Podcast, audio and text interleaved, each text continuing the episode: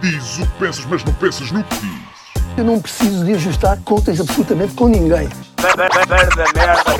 para um país mais justo, para um país mais pobre, po- perdão, Deus existe dentro de nós. Quando as pessoas não acreditam em Deus, não, Deus existe dentro de nós. ser exigentes, não sermos piegas, ser exigentes, não sermos piegas, Mãe, olha, tu sabes fazer ténis. Ela fez quatro, mas não sabe fazer ténis. Não sabe fazer ténis. ténis. Ai, que informação dramática. Sem Barbas na Língua, um podcast de Guilherme Duarte e Hugo Gonçalves. A Amélia aí atrás. Dona Amélia aí. Estás vê-la? estou-lhe a ver as orelhas. Ah, está ali, a Amélia. Ora bem, sejam muito bem-vindos a mais um podcast Sem Barbas na Língua, eh, comigo, eh, Guilherme Duarte, não confundir com outros Guilhermes, e com também Hugo Gonçalves, também não confundir com outros Hugos, nomeadamente o Hugo Boss. Então, Hugo, como é que estamos? Olha, hum, estamos preparados para fazer um podcast ah, talvez um bocadinho diferente daquilo que, que fizemos até hoje. É verdade que já experimentámos muitas coisas, ah, inclusive sexualmente. Hum, Sim, sim. Não com o e- outro ainda, mas sim. não com o outro. E, hum, e já fizemos eh, entrevistas a diferentes convidados, já falámos de coisas pessoais, de relações, hum, mas talvez nunca tenhamos eh, falado de algo tão, hum, tão pessoal e tão. Não sei se, será, se a palavra será dram- dramático, mas eh, como hoje. Hum, e hum, peço desculpa às pessoas eh, se calhar mais sensíveis, se a forma como eu vou dizer pode parecer um bocadinho despoderada, ahm, mas vamos falar sobre a morte do meu pai, que morreu ah, de sexta-feira para sábado. ah, por complicações relacionadas com a Covid, apesar de ter outras doenças, ah, mas apanhou a Covid no hospital, já estava internado há alguns dias, ah, há algumas semanas, e foi claramente a Covid que acelerou o processo. Um, ele estava até na iminência de ser transferido para outro hospital para fazer fisioterapia.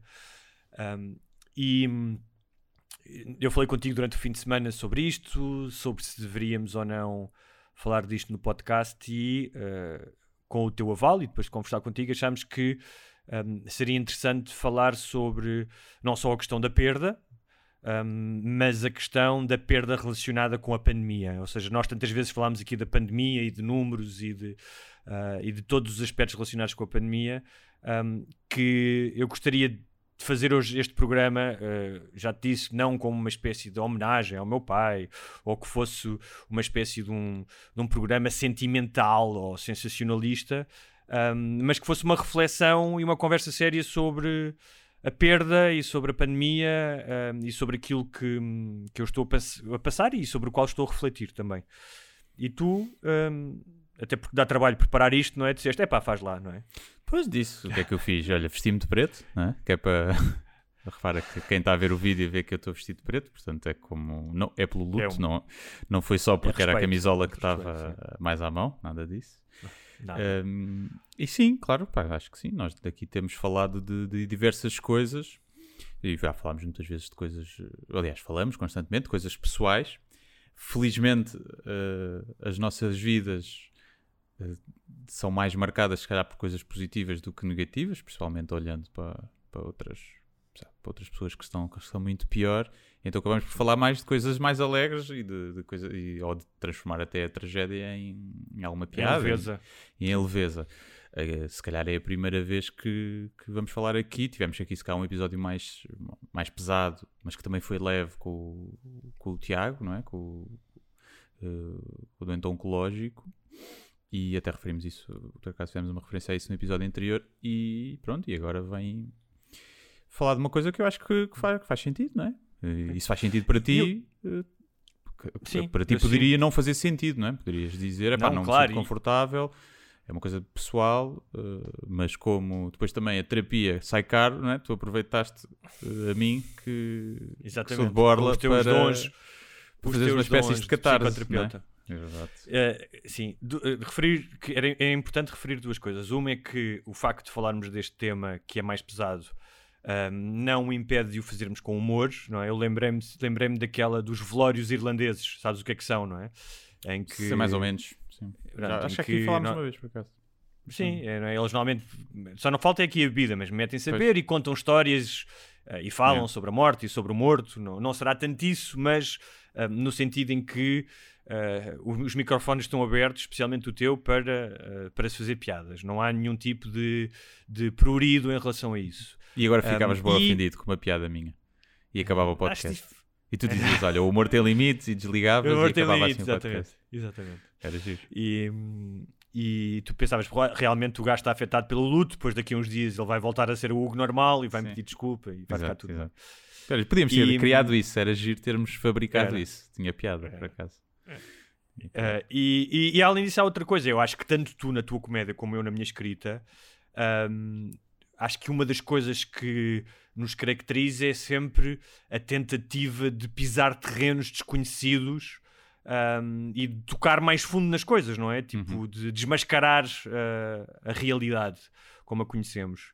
Um, e acho que, é, que é, uma, é uma motivação muito mais pessoal do que propriamente em função da audiência, ou seja, não, faz, não, faz, eh, não fazes isso a pensar, ah, eh, a audiência vai ficar chocada ou vai. Não, é porque tu tens essa pulsão de querer saber mais alguma coisa sobre um tema. Sim, não? sim. Vezes. É uma... E mesmo a temática até da da morte e da existência e de, de estar vivo, uh, como é uma coisa muito que está muito presente, não, não é que esteja os dias todos a pensar nisso, é? mas está muito presente nos meus claro. momentos mais introspectivos e nas minhas ansiedades e inseguranças estão um bocadinho por uh, estão ligadas um bocadinho a isso, depois a minha comédia Uh, também acaba por. Gosto de escavar isso, é, é giro, é um exercício giro e acabo por encontrar mais piadas aí, nem que seja a piada de me fazer a mim rir e esquecer um bocadinho essa, essa angústia de, da existência. Do, da finitude da existência. Sim, sim, da finitude. E também do absurdo da existência. É? Sim.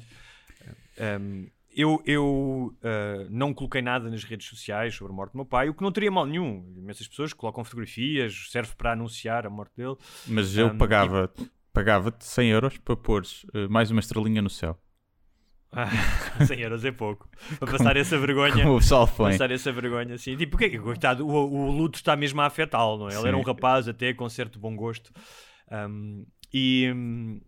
Uh, que não coloquei nada. Acho normal, acho que cada pessoa uh, lida com a perda uh, através dos seus rituais e da forma como consegue. O facto de ter escolhido o podcast é porque me sinto à vontade contigo, é porque muitas destas coisas já foram pensadas antes, até porque escrevi um livro sobre o luto da minha mãe e como tal um, não vi para aqui completamente em freestyle, uh, mas numa espécie de confessionário. E uhum. porque achei que uh, Alguns dos nossos ouvintes possivelmente passaram por coisas idênticas. Uh, curiosamente, ainda há pouco tempo, um dos nossos ouvintes me enviou uma mensagem a dizer que tinha perdido o pai e que tinha lido o meu livro. E, e, e seja porque tiveram uma perda, seja porque tiveram uma perda na Covid, seja porque não tendo uma perda, talvez seja interessante ouvirem um, em primeira pessoa, terem uma noção da dimensão da pandemia quando ela um, nos toca de uma forma muito pessoal. Uhum. Um, e achei que podia dar esse contributo. Um... Sim, uh, queres, não sei se queres começar por, uh, por dizer como é que recebeste a, a notícia, se já estavas à espera, uh, quantos dias antes, ou seja, acho que foi um Sim. bocadinho uma montanha russa, não é? Porque tu, antes do teu pai ter apanhado Covid, havia já uma perspectiva que ele poderia morrer, mas depois melhorou uh, contra todas as expectativas, não é? Então Sim. havia alguma esperança e depois é que a Covid. Eu acho que ele tinha um excelente sentido dramatúrgico porque Sim. criou aqui vários ganchos e cli vários cliffhangers Fez é, vários que plot deixaram twists, plot twists vários plot twists exatamente e, e, e, posso fazer um resumo rápido do último dos último último dois, dois meses e meio um mês e meio mais ou menos então meu pai era doente oncológico, mas com um cancro relativamente controlado. Um, claro, tinha uma ou seja, não era, tinha 76 anos, não era uma pessoa com a saúde incrível, mas estava relativamente controlado, tomava um remédio que vinha dos Estados Unidos e no dia 23 de dezembro um, eu recebi uma chamada a dizer que ele tinha sido internado no Hospital da Luz porque lhe tinha faltado força nas pernas. Uhum. Um, e uh, eles demoraram alguns dias a diagnosticar. Isto foi imediatamente ali antes do Natal, portanto também foi um período estranho, não é? Um, e diagnosticaram-lhe uma coisa que é uma doença autoimune, a chamada Guillain-Barré, acho que é assim que se diz, que muitas pessoas têm, inclusive pessoas jovens têm, e que normalmente com fisioterapia tu recuperas esses movimentos. Uhum. Ainda assim, ali na, na, altura do Natal, ano novo, um, ele foi piorando e o médico disse: Olha, nós provavelmente vamos ter que induzi-lo em coma com medo que houvesse um colapso de, dos pulmões. E houve uma oportunidade de ter uma conversa telefónica com ele, uma conversa que eu assumi que seria uma conversa de despedida. Uhum. Um, e uh, eu não acho que haja closure, como os americanos chamam, na vida. Ou seja, e se, e se há alguma coisa que mostra que, que a vida não é toda redondinha e que podes fechar tudo perfeitamente, é a morte. Ou seja, não Uhum. há nada de, que evidencie mais aquilo que é insanável do que a morte. Como tal, eu não achei que ia resolver as coisas que eu tinha pendentes com o meu pai, os nossos conflitos, naquela conversa, mas achei que havia duas ou três coisas que eu lhe poderia dizer hum, de uma forma muito simples, sem, pá, sem a grandiosidade uh, uh, de estares na cama de um moribundo a dizer ai pai, vou-te dizer aquilo que nunca te disse. Não, não foi isso, mas sim. que eu achei, que achei importante. Um, e, pá, e ele acabou por. Ele teve nos cuidados intensivos uma semana, acabou por não ser induzido em coma, acabou por sair uh, dos cuidados intensivos. Uh, inclusive começou a fazer uma pequena fisioterapia, já tinha uma, tipo uma mini bicicleta com uns pedais e tal. Imagina, E estava à disseste. espera de- des- Desculpa lá interromper. Disseste alguma coisa que depois ficaste assim, "Ai, cara, agora não vai morrer, eu disse-lhe aquilo. imagina, imagina alguém que tu Não, mas- vai mas é- morrer não, e não, tu mas tem- dizes alguma coisa Tipo, e depois aí agora não morre e agora conta-lhe a verdade sobre isto ou aquilo. Sim. Estou a imaginar Não, mais, é- imagina um homem e mulher e a mulher vai Sim. morrer ou o homem e ele confessa a traição para, para, para, para, para li- para libertar o karma e depois, eh, depois ela não morre ou ele não morre e, e Não, mas, mas fizeste muito bem fazer essa pergunta que eu posso responder. Não nesse sentido de, Sim. de haver al- algum segredo tal, mas um, o meu pai uh, era um. Já, já vou falar um bocadinho também sobre ele, só para, para as pessoas terem uma ideia de quem é, não é? Ou seja, eu acho que uh, até os jornais fazem isso, não é? Tipo, fazem mini perfis das pessoas que morreram na pandemia para nós termos uma noção da dimensão humana. Portanto, eu vou fazê-lo também. Mas era uma pessoa que eu acho que era, um- que era sensível, mas era de uma geração, nasceu em 1944, um, em que uh, a partilha de fragilidades ou de emoções um, pá, se calhar não era a coisa mais fácil para ele. Sim. não é? Eu Mariquice, tive né? É alguma. Era- Não, não sei se ele diria que era. Talvez não o dissesse assim, é pá, uma mariquice. Sim. Mas não se sentia. Talvez não se sentisse muito cómodo com isso. Uhum. Uh, não se sentisse muito à vontade. E eu entendo perfeitamente, ou seja, não, não digo isto com nenhum tipo de, de Sim, espírito às crítico. vezes há pessoas, não é de uma questão de geracional, às vezes até é uma questão de, de personalidade, não é? Há pessoas que, Sim. que expressam mais esses sentimentos e que se sentem mais à vontade, há outras que, que não. Eh, tanto, ou verbalmente, E- se calhar depois Sim. demonstram de outra forma. Sim, eu, uh, Toda a gente tem aquele Curiosamente, tio que, que- não sabe demonstrar muito afeto, então dá-te dinheiro. Dá-te bom dinheiro no Natal. Que também não é mau, não é? Também tens aquele género de tios que Sim. mostram demasiado afeto e que te levam para a garagem escura, não é? E Exato. te- Mas olha, E se for, o tio, dizem- se for o mesmo tio que depois te dá a melhor prenda no Natal, também diz só, "Shhh, é o nosso segredo. É o nosso não tá segredo. mal. Vou dar um carro telecomandado. Sim, sim. sim. Um, e, mas grande parte da minha vida adulta foi marcada por alguns conflitos com o meu pai, alguns desentendimentos. eh, e, e como tal, a tua pergunta faz sentido porque um, nós já falámos aqui muito no podcast da questão das emoções e de nós sermos toldados pelas emoções. Não é? As emoções levam-nos a, a- levam-nos a votar mal, por exemplo, ou, ou levam-nos a ter eh, decisões menos racionais. Um, e claro, quando eh, tu achas que é a última vez que vais falar com o teu pai, eh, a emoção eh, dominante é, é a tristeza, é, é o- talvez até o- um certo medo, não é? O medo da perda, e achas que podes levantar uma, certi, uma, uma série de hum, defesas e de lhe dizeres algumas coisas. eh, eh, repara, nós não falámos muito tempo, não, não foi um, como eu disse, não foi um discurso, foram coisas. Para eu, eu vou dar um exemplo. Há um filme, acho que é mais fácil assim. sem entra- entrar em grandes intimidades. Há um filme ah, do Noah Baumbam. Cá está, um, não um autor que ninguém conhece, mas um cineasta que ninguém conhece, para o bingo. Portanto, acho, acho que é assim que ele se chama, mas é um filme que está no, que está no Netflix, que é o The Meyerowitz Stories, em que é um pai ah, narcísico, artista, representado pelo Dustin Hoffman, ah, e ah, um dos filhos vai vê-lo ao hospital. E diz, que o pai está em coma, e diz-lhe: ah, Perdoa-me, eu perdoo-te, amo-te e adeus. Um, e aquilo teve imensa ressonância em mim, eh, porque há ali um, espelho- um- um reflexo da relação dele com o pai, com a minha com o meu pai, não é? E, e o que eu queria fazer era, eh, não ia dizer ao pai, ao pai, eu desculpe-te o que tu fizeste, porque acho que isso era de soberbo, não é? Não ia lhe dizer isso. Ele dizia, desculpa, podíamos dizer desculpa o quê, pá? Tipo, Yeah, tu é que fizeste merda. yeah, yeah. Tu é que eras um otário. velho. Exato, sempre foste um otário. Mas hum, disse: Olha, pai, se, se houve alguma, algumas vezes na vida que te magoei, peço desculpa por isso. Dentro de mim, sem lhe dizer disso, pá, peço desculpa pelas vezes que tu me magoaste. Ah, e disse: Olha, pá, entre nós não há rancor, não, não ficou nada, não, há, não quero que penses que há rancor, hum, quero só que, que penses que há amor e que. hum, e que muitas das coisas que eu fiz na vida foi para que tu tivesse orgulho de mim. Eu disse-lhe isso. E que é uma coisa absolutamente verdadeira. Eu já me livrei desse ascendente do meu pai, não é? Como todos os filhos têm da aprovação do pai, já me livrei há algum tempo. Mas reconheço que durante muito tempo, eh, mesmo que inconscientemente, eh, eu procurava a aprovação do meu pai. é? E tiveste essa Um, aprovação? Acho que, ou seja, nu- nunca tens, calhar, da forma como tu queres. Ah, ainda hoje recebi uma mensagem de uma pessoa que era minha vizinha, a dar-me os sentimentos, a dizer a última vez que falei com o teu pai, ele disse que tinha muito orgulho em ti. Ah, repara, eu não te estou a dizer isto mais uma Isso vez. será no sentido verdade? Ou será aquela vizinha a querer, a querer deixar eh, bem, estás a ver? A querer dar-te uma palavra de apreço. Não, e Não quero ser eu aqui a estar a estragar, estás a ver? Mas Claro, repara, e isto não, não, ou seja, isto não esconde às vezes que, por exemplo, eu quando entrei para a faculdade, repara, não estou aqui a fazer um branqueamento da personagem do meu pai. Quando entrei para a faculdade não consegui entrar logo para o curso que eu queria, que tinha uma média de 79% e eu tinha de 76%. Então entrei para um curso na mesma faculdade que ao fim do segundo ano eu podia pedir transferência, Sim. porque tinham as cadeiras iguais. E eu telefonei ao meu pai e disse: Olha, pai, não entrei, mas entrei no outro curso que tinha uma média alta, tipo, pá, pá, especialmente para humanidades, era 78, acho eu. E o meu pai disse: Ah, sim, mas não entraste no curso que querias. Uhum. Percebes? Não foi, olha, fixe, filho, não é?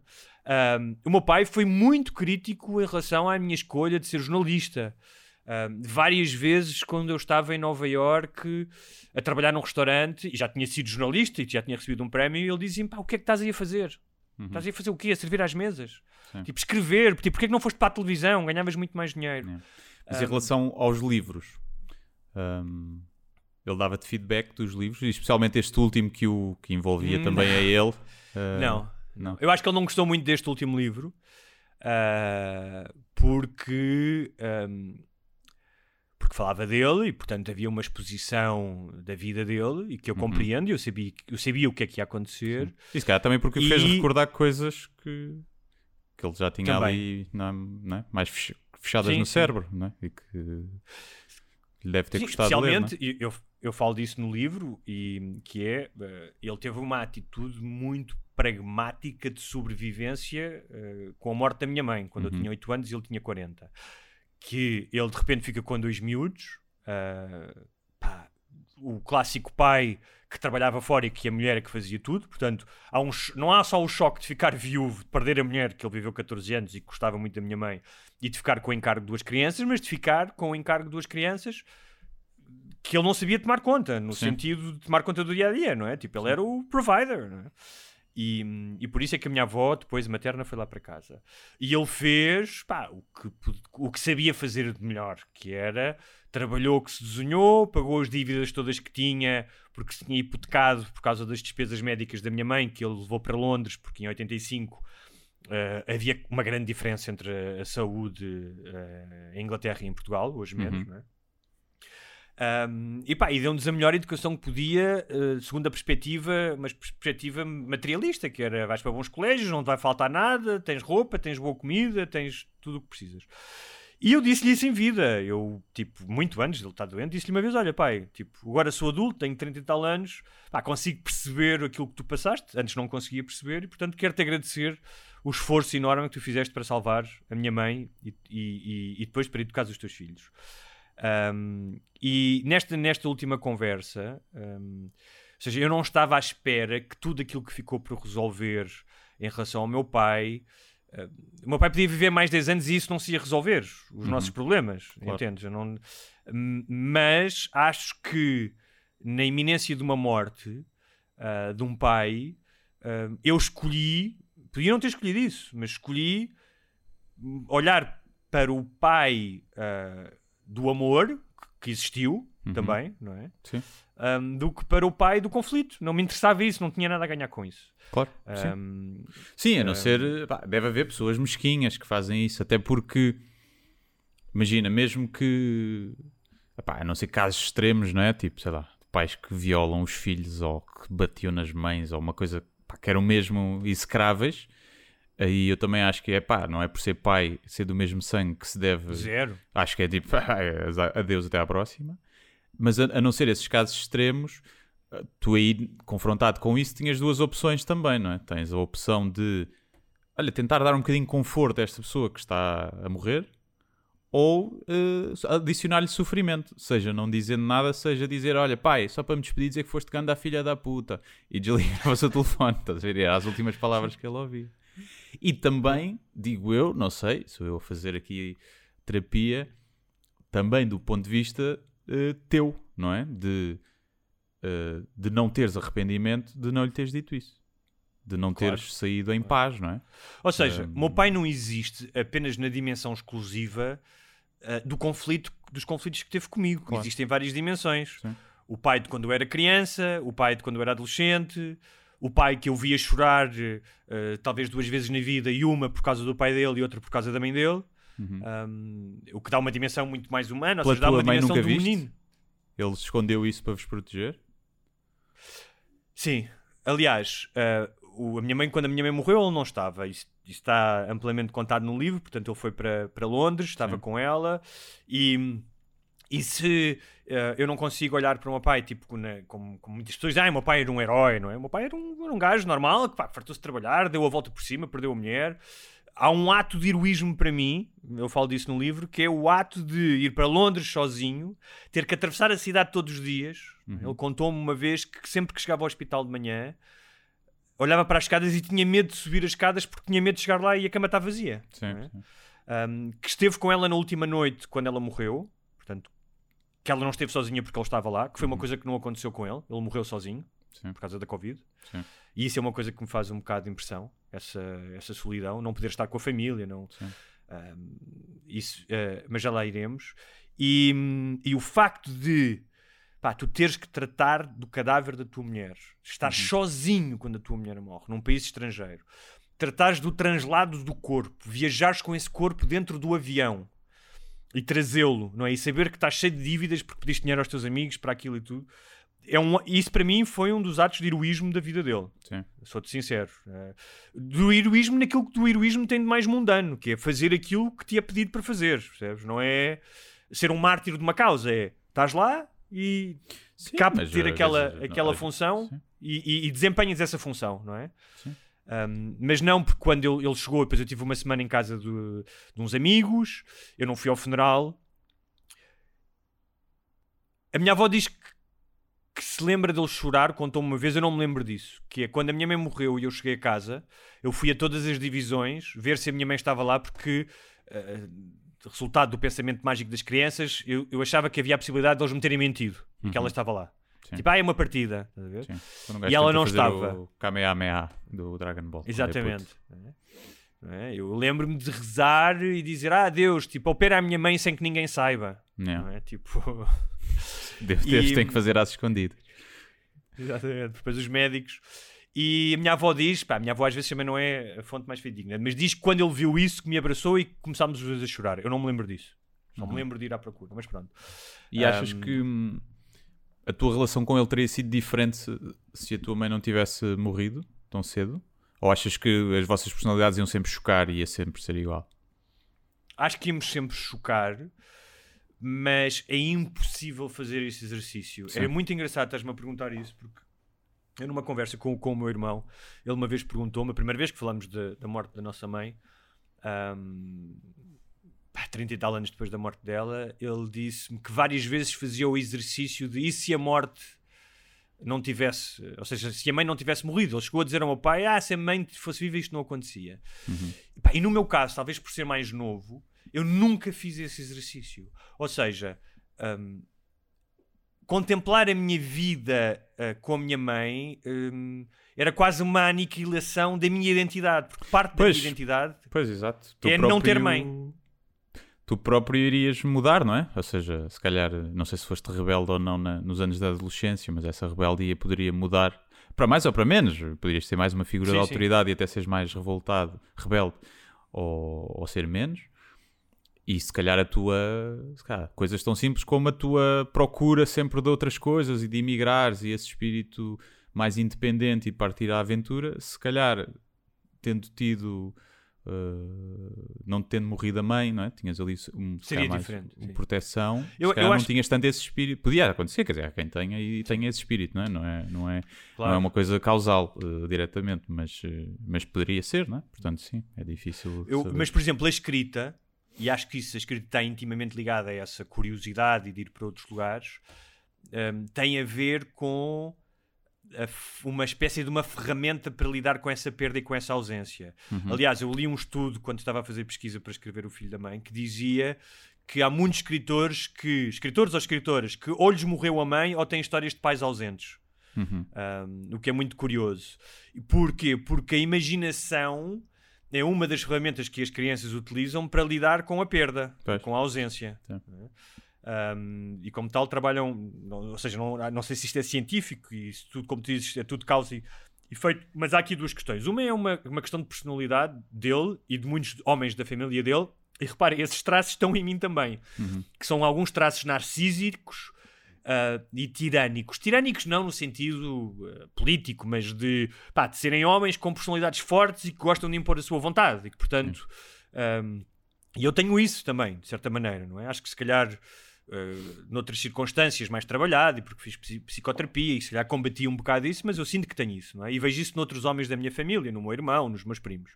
Uh, e como tal, eu acho que ia haver sempre algum confronto, porque eu acho que isso não se resumia aos, aos filhos, mas o meu pai era uma pessoa que gostava de que as coisas for- fossem feitas à vontade dele, não é? Uh, e como tal, isso revelava-se no trabalho, revelava-se na sua vida social. Um, e por outro lado, porque ao casar outra vez e ao constituir uma nova família, um, e a minha madrasta foi super bem aceita na família, foi bem recebida, e, pá, e, e acho que, que conseguimos montar uma família tendo em conta as circunstâncias em que foi montada. pá, Com algum equilíbrio, eu vejo famílias que têm com problemas, mas com algum equilíbrio. Eu vejo famílias que é muito mais difícil fazer essa colagem de duas famílias, não é? Sim. Um, uh, aconteceu uma coisa que é muito curiosa, que eu acho que já acontecia com a minha mãe, que é um, tu nos casais tens a conjugalidade e a parentalidade. Uh, os casais que têm filhos. E o mais difícil é teres um equilíbrio são, que é, há casais que anulam a conjugalidade e pá, só se preocupam com os filhos, passam só a ser pais, deixam de ser amantes, não é? Deixam de ser marido e mulher. Tens o contrário, tens casais que pá, estão-se um bocado a cagar para os filhos e privilegiam muito mais a relação entre eles. Há um livro, mais uma para o bingo, do Richard Ford, chamado In Between Them, que é exatamente sobre o pai e a mãe, e que ele diz isso: diz, pá, eu sei que o meu pai e a minha mãe, mais do que os filhos, amavam-se um ao outro e viviam um para o outro, percebes? Sim. Um, e acho que o meu pai, apesar de gostar muito dos filhos, via sempre os filhos como uma espécie de. hum, Pá, tinha orgulho e preocupava-se e tudo bem, mas. hum, de uns subalternos dele. não é? Ou seja, hum, acho que o meu pai nunca foi capaz de ver os filhos crescer, ou, ou pelo menos não continuamente, mas. e de tratá-los como adultos, ou seja, como, ou seja, era sempre como o meu filho, não como um adulto que tem vontade própria. Um, e se ele já tinha uma relação uh, muito forte com a minha mãe, com a minha madrasta, com quem viveu uh, mais do dobro do tempo, uh, pá, tinha uma relação fortíssima. E uma das coisas que eu notei, uh, que já sabia, mas que notei agora, foi eh, nos últimos dias dele e no- no- nesta última fase, um, o cuidado ex- extremo, pá, extremo e a dedicação que ela teve ao meu pai. Ela é mais nova e de um amor e de uma proximidade eh, incrível. Ela conseguiu estar lá algum tempo no início do hospital, depois saiu e já não pôde voltar por causa da Covid. Uhum. Uh, mas teve vários dias com ele a viver no quarto, tipo, não, não podia sair do quarto, vivia com ele no quarto, tipo, Sim. não podia sequer ir ao corredor. Um, e, e se me dissessem assim, Hugo, tu tens 5 minutos para estar com o teu pai, só tu é que tens, eu dava esses 5 minutos à minha madrasta. Uhum. E, e, ou seja, a assunção deste amor deles, uh, que eu sabia que já existia, mas que foi. um, que se tornou mais evidente nestes últimos dias dele, não foi uma assunção de, de ressabiança de epá, o meu pai gosta mais de- dela do que mim, nem sequer é, Claro. nem sequer é uma competição, mas é tipo, uau, foda-se, eles gostam mesmo um do outro e esta foi a- provavelmente a relação mais importante da vida dele. Mas não te deixa um bocadinho. Ou seja, isto não há esse ressabiamento, mas não, não há uma parte onde dói um bocadinho de saber. Não. Epá, ele tinha assim tanto amor para dar, afinal. Porque há aquelas pessoas que são só incapazes de dar amor. E tu pensas, ah, ok, eh, pronto, é, é assim, não é, não é capaz de, de- de dar amor, de demonstrar. E, e aí, Não. nesse caso, é, ah, espera lá, ele afinal consegue ser assim. Não era, era com, com os filhos. Portanto, Mas não há aí um bocadinho de, de, de um misto. É. Não, porque um, um, ele conseguiu em alguns momentos mostrar amor pelos filhos, mostrou várias vezes. Sim, seja, quando eu não digo era não um- mostrar, não, está, não era um calhau, não era Sim, um sim. calhau que não mostrasse, não é? Ah, e, e mostrava, e mostrava eh, de várias maneiras. eh, eh, Sim, o facto mas de trabalhar relação- e de vos pagar, de vos tentar dar a melhor educação possível, é uma grande forma de mostrar amor, Claro. não é? Ah, às vezes as pessoas esquecem-se um bocadinho. Ah, o meu pai é muito ausente e só trabalha e não me dá, não me dá, não, tipo, não me dá um carinho. Está bem, mas, mas está-te a tentar dar um bom futuro. Quer dizer, também, que, também é uma excelente demonstração de amor, não é? Abdicar um bocadinho da Claro, vida eu- própria em eu- prol dos filhos. Eu percebo a tua pergunta, ela faz sentido, mas a questão é: pá, os filhos ahm, vão-se embora. Os filhos vão-se embora. sim, sim, os sim. filhos crescem e vão-se embora. E o amor, ah, ah, ou seja, tu há bocado estavas a dizer que pá, os laços de sangue não justificam tudo, não é? Seja Uhum. entre pais ou entre filhos, pá, há merdas que fazes que tu não podes continuar a ter uma relação de amor com aquela pessoa. Porque... Sim, eu dizia isso no meu espetáculo, que é, às vezes deve haver pais que olham para os filhos e pensam, epá, cagando otário. Saiu otário, estás a ver? Tá bem, Não mas o otário não quer dizer que não o ame. Sim, Claro. mas não tens afinidades, nem sequer queres estar com a pessoa, Ah, provavelmente. claro, claro. Eh, Podes E gostar, questão é- mas Claro, não... lá. E por isso é que há pais que não têm a mínima dúvida que amam os filhos de forma igual, mas gostam de outros mais, gostam mais de estar com eles, gostam mais de passar com. Sim, sim. Ou seja, dariam a vida pelos dois, Exato. amam os dois filhos incondicionalmente, mas tipo, ah, se calhar prefiro ir de férias com este, com Yeah. o A em vez de com o B. Sim, não é? sim, sim. Ahm, e, não, mas a questão do meu pai que estás a perguntar, que é pertinente, mas a questão é, pá, eu a determinada altura, mesmo que não me tive, mesmo que tivesse tido uma relação mais específica com o meu pai, tinha-me ido embora, tinha ido fazer a minha vida. Tipo, era a minha, era a minha madrasta que acordava todos os dias com ele, que eu ajudava no trabalho, que cuidava dele ou ele cuidava dela. Portanto, eles passaram muito mais tempo juntos. O amor não existe apenas pelos laços de sangue, existe pela convivência, ou seja, pelas relações construídas entre as pessoas. E a relação deles foi, foi, foi construída por uma convivência contínua. Eles viviam muito um para o outro, mesmo, pá, mesmo a vida social deles era muito restrita às coisas que eles faziam os dois. Ah, e como tal, ah, epá, eu posso ter algumas coisas que lamento na relação com, com o meu pai. Ah, pá, se calhar quando era mais novo, isso pode ter acontecido, quando era mais miúdo e podia achar que o meu pai não dava tanta atenção, mas hoje, ah, e isso foi uma grande libertação, e por isso é que eu falei disso aqui também, era que fixe, olha, ele teve isto. E, repara, e se calhar essa, essa relação teve danos colaterais na relação com os filhos. Uhum. Mas eu, eu não posso ah, ver só pelos danos colaterais. Tenho que ver, ok, se calhar com os danos colaterais, no entanto, pá, foi muito fixe que ele conseguisse ter uma relação de amor de- com esta profundidade. Sim, especialmente depois do que, da perda que teve, não é? Claro. Tá, há quanto Mas tempo? é- olha- quando é que tinha sido a última vez Sim. que o tinhas visto? Pessoalmente. Ok, isso é uma parte um bocadinho mais eh, dura, porque ah, em 2017 ah, eu tinha feito uma viagem com ele e com o meu irmão uma, uma viagem muito simbólica, que aliás fui eu que pedi para fazer, à terra do meu avô. E fomos só os três. Teve E a a ver com última a vez que escrita, tínhamos ido- investigação para a escrita do livro E- também. Exatamente, Também. exatamente. E, e, e a última vez que tínhamos estado lá tinha sido na última viagem que fizemos com a minha mãe, que foi uma espécie de viagem de despedida, porque ela pá, sabia que estava muito doente e que dificilmente ia sobreviver. E decidemos, o meu pai decidiu com a minha mãe fazer uma viagem por Portugal com os filhos. Ah, e fomos até ao norte e, pronto, e passámos.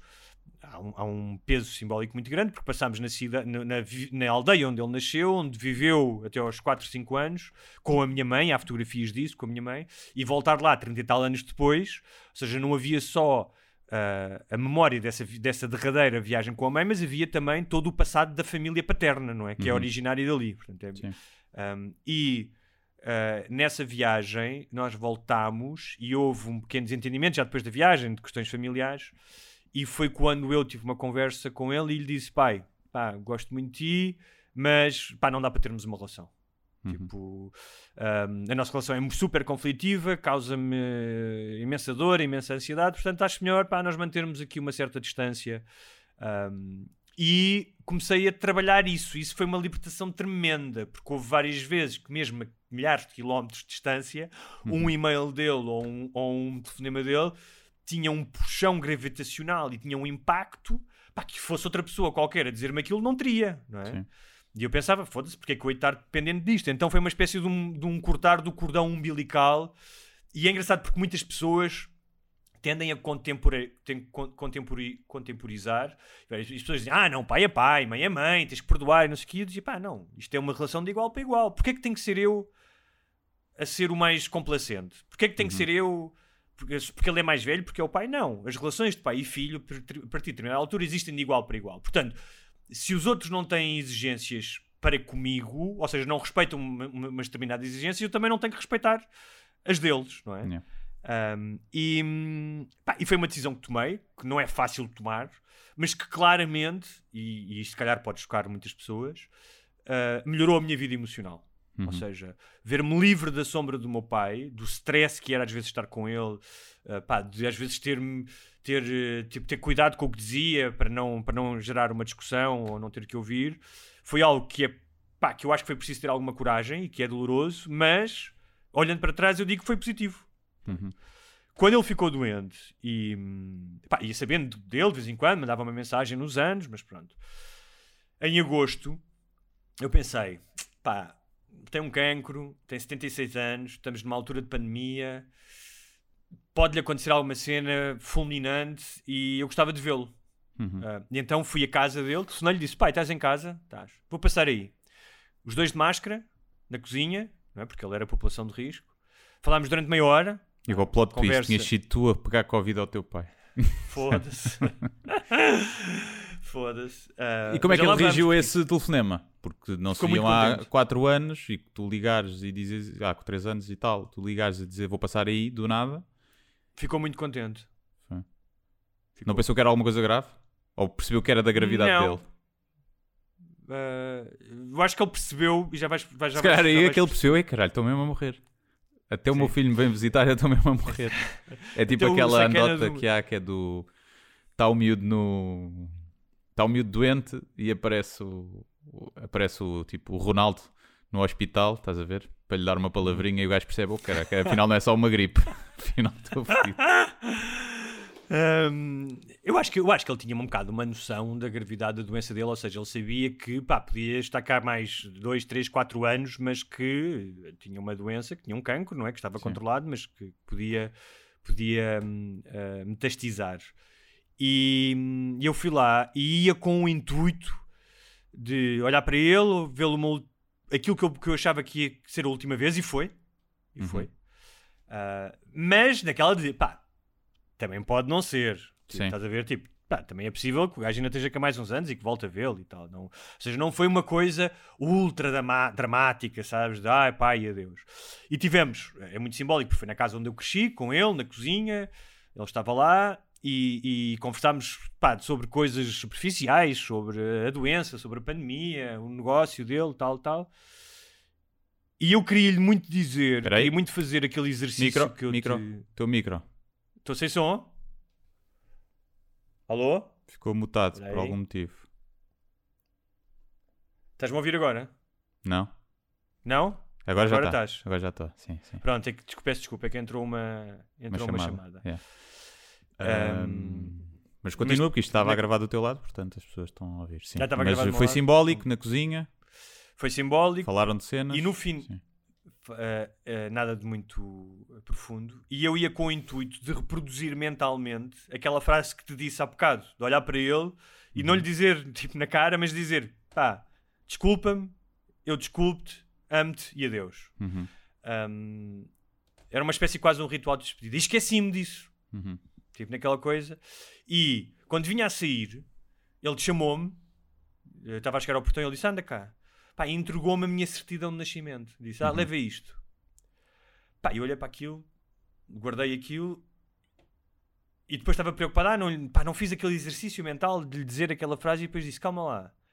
Se calhar este. Eu sei que nós estamos sempre a atribuir sentidos ah, às coisas que nos acontecem para ah, darmos uma ordem à nossa narrativa pessoal. Uhum. Um, mas eu pensei, um pai que está doente com uma doença mortal, que dá ao seu filho uma certidão de nascimento que ele tinha cá em casa, não pode ser completamente inocente. Uhum. O que é que tu achas? De quê? Do ponto de vista dele? Ou Sim. seja, ele escolheu aquele momento. Não estás a falar, obviamente, do ponto de vista de, de sinal divino, não é? Não, não, não, não, não, não. Portanto, só pode Não, não estou a dizer sequer que. Oh, repara, pode não ter sido sequer uma coisa consciente dele, dele dizer, "Oh, eu vou dar isto. Estás a perceber? Mas, Um, mas porquê dar-me aquilo? Podia-me ter dado milhares de merdas. Eu tenho lá minha, merdas minhas em casa, tenho os álbuns de criança, tenho. Mas não tinham falado disso há pouco tempo? Não falas Nada. disso no livro? Da tua certidão de Nada. nascimento? Não houve nenhuma Não. referência? Não. É isso? Ahm, Falo dos álbuns de fotografia que ele tem lá em casa e que eu acho, disse, falo no livro, que enquanto ele fosse vivo, que eu não queria ficar com os álbuns, que acho que ele é que devia ser o guardião daqueles álbuns, porque aquele, ele é que era o pai daquela criança e porque ele é que tinha feito aqueles álbuns, ele fazia aqueles álbuns e escrevia. Escrevia como se fosse eu, tipo, eu e o papá, não sei aonde, estás a ver? Sim, tipo, sim. fazia uma vozinha, uma vozinha narrativa em que Sim. ele escrevia. Isso. Pois, não sei, acho que sim. Acho que pode ter sido coisa. Ou, ou pode ter sido a filme, tipo, eu queria te ver mais uma vez e a única coisa que ele tinha à mão era ali aquilo, estás a ver? Pois, Também- pode ser, pode ser uma coisa completamente Às vezes aleatória. pode ser uma coisa assim do género, tipo, para não te chamar só e dizer: Olha, eh, eh, veste um casaquinho, que amanhã faz frio, estás a ver? Ou uma coisa assim, tipo aquelas cenas nos filmes quando a pessoa chama, tu pensas que é aí que lhe vai dizer, eh, que se vai declarar, depois é só tipo: Olha, esqueceste disto aqui. E o gajo, olha, tens aí troco de 10 euros? Yeah, sim, uma coisa assim. Também pode ter sido. Sim, eh, ou seja, repara, Qualquer uma delas É- é. Ou seja, fosse isso, tipo, ah pá, ver mais uma vez e a primeira coisa, arranjar uma justificação, a primeira coisa que está à mão, ou dar isto porque tem a sensação de que está a morrer, qualquer uma delas, o, o intuito é exatamente o mesmo. É só se foi pensado antes ou se foi ali do fruto do. repara, da e mesmo que o gajo tipo, tivesse ido buscar uma coisa e abrir uma gaveta, ah, está aqui isto, isto é do gajo, vou-lhe dar, mesmo que não houvesse nenhum intuito simbólico, Sim, o, eh, o facto de eu lhe atribuir um, um simbolismo já é um simbolismo, Sim, sim. pelo menos da minha parte. É? Ahm, e, mas voltando à doença dele, podias, era, podias ter dado logo a certidão de óbito ali, estás a ver? Pois. Tipo, olha, fazemos aqui uma troca. Ainda, ainda faltavam uns meses. Um, e, e então foi a última vez que eu o vi. Uh, e, e quando ele. um, quando soube da morte dele, e já vamos lá, e já falamos também da questão da doença, que eu acho que é importante para as pessoas perceberem esta cena pá, da Covid e do processo todo que é de isolamento e de- da, da degradação galopante de quem tem Covid com, com a idade dele e com. um, é, que foi. um, a determinada altura eu pensei, ok, eu sabia quando é que tinha falado com ele pela última vez. Ah, seja ao vivo, seja por telefone. Uhum. Aliás, cheguei a falar depois com ele, quando ele já estava com Covid nos primeiros dias, ele já estava um bocado, estava com oxigênio, o oxigênio deixa-te meio mocado, Yeah. portanto já não estava completamente lúcido como, como quando eu tinha falado com ele da vez anterior. Ah, já depois dele sair de- dos cuidados intensivos, em que ele me tinha dito: epá, eu vou começar. Tudo bem, isto é horrível, mas eh, eu se calhar eh, vou fazer, tera- vou fazer fisioterapia, não sei se vou andar outra vez, mas pelo menos vou tentar. Pá, estava entusiasmado, entusiasmado Yeah. dentro da possibilidade, não é? Tipo, vou sair daqui, vou sair deste, desta merda deste, deste hospital, pelo menos vou para outro hospital começar uma fase nova. E desta vez que eu falei com ele, quando ele já estava com Covid e com oxigênio, já estava um bocado, tipo, já tinha dificuldade em dizer algumas palavras. E eu até lhe disse: Então, pai, porra, tiveste dois anos em Angola, sofreste paludismo lá, tipo, ficaste um pau de virar tripas, pá, tipo, vais, vais, vais, eh, vais vencer este Covid. Covid não é nada e não sei o Uhum. quê. Ah, e, e ele até se riu disso. Ahm, e quando. ah, isto era porque da questão da. Ah, do toque. Que era. Eu lembrava-me de quando é que falei com ele, mas não me lembrava da última vez que lhe toquei. Uhum. Ou seja, eu não, lhe- não sei se quando fui lá demos uma cotovelada, eu acho que sim, mas o toque de pai para filho, ou seja, o toque Sim, que eu me um lembrava abraço, de quando era um abraço, o toque, eu lembrei-me, lembrei tornou-se muito evidente, pá, quase uma memória sensorial da bochecha, sabes a bochecha do pai quando tu és pequenino e, e a, a- a- barba pica e ele cheira, cheira Uhum. A aftershave, aftershave, tipo, Old ou Spice. cheira ao blusão de. Ao exatamente, tinha um por acaso tinha mesmo Old Né. Spice. Ou cheira ao blusão de cabedal, sabes? eh, Que ele tem. Ou a tabaco, Ahm, se fumarem. Ou a tabaco, se fumar, não era o caso dele, por acaso. Ahm, não me lembrava de quando isso aconteceu. Deve ter acontecido quando fizemos a viagem ao norte, à aldeia do meu avô, certamente. Mas não, tinha, não, não posso precisar essa memória. E isso foi um momento um bocado triste. Essa questão do. E percebi porque é que as pessoas. ah, falam tanto do toque e a minha namorada disse-me: Ok, mas pá, não te esqueças que quando falaste com ele e despediste dele é outro tipo de abraço e, e conta. Uhum. E sem dúvida que sim. Pá, mas o toque é uma cena, especialmente de, um- de pai para filho ou de mãe para filho, não é? Sim. Pá, é uma cena eh, elementar, primordial, não é? A primeira coisa que tu sentes é o toque dos teus pais quando tu és um bebê, não é? Sim. Andas ao colo. Ahm, e isso foi uma coisa que me fez um bocado. Vocês normalmente cumprimentavam-se como? Era Com beijinho. beijinho. Com beijinho. Um ou dois? Dois, acho eu. Quando estávamos, chateados era só um, que era É para não, aquilo não se demorar muito. Não, eu por acaso eu cumprimento toda a gente com dois beijinhos, toda a gente, pronto. Agora ninguém, né? E... Mas os meus pais eu só cumprimento com um. Ou seja, Pois, eu por acaso estava a pensar nisso também, porque é uma questão Sim. quase de prato de, ok, tipo, já te conheço há imenso tempo, não é preciso dar dois. sim, sim, é um bocado isso. Mas há, há pais e filhos que se cumprimentam com um aperto de mão, não é? Eu já vi, sempre, sempre achei estranho. Sempre achei Houve alguém que, houve alguém que me. Aliás, eu cumprimento eu era normalmente com. Agora, até porque ve- vejo menos vezes, é sempre. eh, Agora nada, né? Mas, eh, mas desde que saí de casa, se calhar, sempre quase com um abraço. Beijinho e abraço. Antigamente não, né? Mas a entrar e sair de casa, eh, não havia cá tempo para abraços, toda a hora. Mas já vi Sim, pessoal. quando vives com os teus pais, não, não é? Mas quando eu visitava era assim, é o que estás a dizer, não é? Quando já vives fora e vais, é Sim. sempre um beijinho e um abraço, não é? É, sim. Sim, quando és puto e vives lá em casa, nem queres vê-los muitas vezes, não é? Foda-se, chegas a casa e já estou em casa, caralho. É, sim, É? sim, sim. É, Ou quando te vão deixar à porta da escola e, e te querem despedir e tu chegas àquela idade que já não te queres despedir dos pais com um beijo porque achas que, que os teus colegas te vão julgar por seres menino da mamã ou do papá. Essa fase deve ser chata para os pais. Acho que toda a gente passa um Pois bocadinho é. por isso. Os rapazes, as raparigas não sei se passam por isso. Acho que não, provavelmente. Não há tanta Pois aquela sei, afirmação. mas acho que os rapazes mais, os rapazes são mais, são mais eh, ariscos ne- nessa fase do... do mais af- palermas, querem mais af- estúpidos. Sim, são mais palermas, sim. E depois, se calhar, mais tarde arrependem-se, não é? De, Sim. Como eu estou aqui a falar da questão dos afetos. Sim. Ahm, E é isso que eu te ia E- perguntar: mas- se é sim. há, há arrependimento, ou seja, perante Hum. essa, esta perda de, da morte do teu pai, não se, não se, não, de terem cortado um bocadinho porque não- relações, ou era tipo, tens, sabes que fizeste tudo aquilo que podias ter feito e então. Nem sei, eu, eu já nem ponho as questões. eh, O que estás a falar é eh, o- a relação óbvia, típica de pai para filho, não é? A culpa, podia ter feito tudo o que tinha feito. Como eu disse, várias pessoas diziam: Ah, não, mas vale sempre a pena tentar. E a questão é: isso para mim está absolutamente resolvido. Pois. Que foi, a determinada altura, eu tomei consciência de que o meu pai não ia mudar de que tínhamos ah, ah, desentendimentos que nunca iam ser sanados. Não, não é possível. Portanto, eu deixei de ter expectativas em relação a isso. Durante muitos anos eu tinha expectativas, mesmo inconscientes, não é?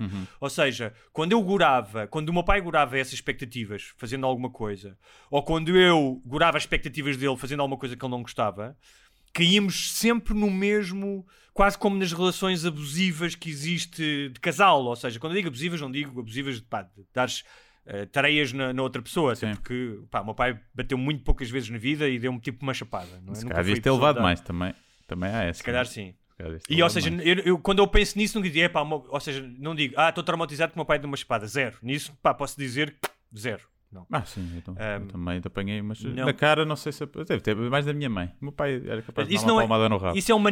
Isso por acaso. não no sentido como, sexual. Como, para- para como, aponta, como apontamento, não é sequer uma questão na minha relação com ele. Os nossos Sim. problemas foram muito mais a partir de, ah, dos 20 e dos 20 para cima e dos 30 para diante, muito mais como adulto. Hum, ou seja, eu deixei de ter expectativas em relação ao meu pai. E quando digo deixei de ter expectativas, não é desisto, é. É o que é, É, uma, é? é uma é o que é, é o que é. Ou seja, ah, eu não. ah, ok, ele é o meu pai, pá, eu estou-lhe grato por milhares de coisas que ele me fez. ah, tenho uma relação de amor com ele, até porque. Repara, a relação que eu tenho com o meu pai, eu e o meu irmão mais velho, que somos filhos da, os filhos da mesma mãe, é uma relação muito peculiar, porque é a relação do progenitor que fica vivo. Uhum. Tu tens um progenitor. Portanto, pá, no, eh, no, no magma do, do inconsciente, pá, há ali uma ligação fortíssima, que é a ligação da criança, não é? Claro. A ligação do adulto, não é? E não é por acaso, quando a minha mãe morreu, eu durante um mês dormi com ele na mesma cama. Uhum. Tipo, não queria dormir na minha cama, não é? Claro. E, pá, portanto, é difícil não, não estabeleceres ah, uma relação pá, quase, no, quase no cérebro reptiliano, eu diria assim, Uhum. que está em confronto com pá, o teu ser de adulto, não é? E era esse confronto do menino que quer a aprovação do pai, que não quer chatear-se com o pai, que estava em confronto com, epá, eu se calhar não, tenho, não consigo ter uma boa relação com este gajo e ele não consegue Sim. ter uma boa relação comigo. Uhum. E, e- eu nunca. Ou seja, se, se houve uma altura que o tentei convencer que não era a pessoa que ele achava que era, ou que lhe tentava eh, explicar que as minhas decisões eram justificadas e que, mesmo quando resultavam em erros, ahm, eh, ele devia aceitá-las, pá, houve um momento em que disse: pá, não tenho que justificar-me, ou seja, se eu não me justifico perante todos, porque é que é justificar-me? Não faço este tipo de exercício com outras pessoas perto de mim, porque é que tenho que fazer com ele? Um, e, e como eu disse, a verdade é que quando ele deixou de estar muito presente na minha vida, pá, eu emocionalmente pá, foi uma libertação e acho que cresci até e deixei de ter essa, essa sombra. Mas achas que Um, havia alguma ainda esperança ou fantasia de que pudesse, pudesse haver um, um reaproxima, uma reaproximação? Ele, te- ele tem, tem netos? Tem netos, tem. E como é que ele é enquanto avô? Era presente, minimamente? Ou seja, imagina, numa perspectiva de tu devias a ter filhos, se, te, se havia alguma coisa de, ok, se calhar está aqui uma, uma coisa que nos pode voltar a aproximar e que... Ah, eu vejo Ou isso. se pelo- pensaste nisso ou não, no futuro? Claro, pensei, claro que sim. E, e pá, e se tivesse filhos, eh, tenho muita pena que não conheçam o avô. Uhum. Tipo, É uma coisa que, que, que- já pensei nisso e que me causa alguma dor. Não vou dizer que não, não é? Ah, eh, pá, porque está intimamente ligado. Tipo, é uma cena também inconsciente, não é? O teu pai, tu seres pai, o teu pai, há uma Sim, sim. ligação. Um, e ah, por acaso acho que vamos falar de- da voz ah, no podcast de patronos, Ok. Ah, partindo das baleias assassinas. Não da voz do The Voice, eh, eh, programa Não, de televisão. E ele, ele gostava muito dos netos, era carinho- car- carinhoso com os netos, um, pá, mas também não era o avô mais presente, aquele avô que está sempre a tomar conta dos netos Sim. e que venham cá para casa, não sei o quê, porque ele era uma pessoa pá, muito do seu mundo e tinha as suas cenas. Ou seja, o meu pai nunca deixou de ser, como eu disse, tinha traços narcísicos.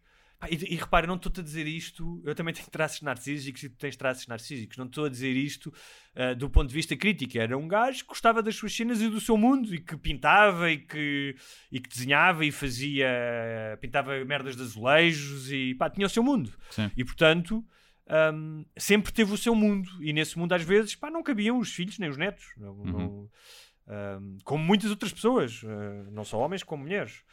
Um, há avós que são muito mais presentes na vida dos netos. É? E eu não estou, mais uma vez, Claro. não estou a dizer isto como uma crítica. Era, ele era assim.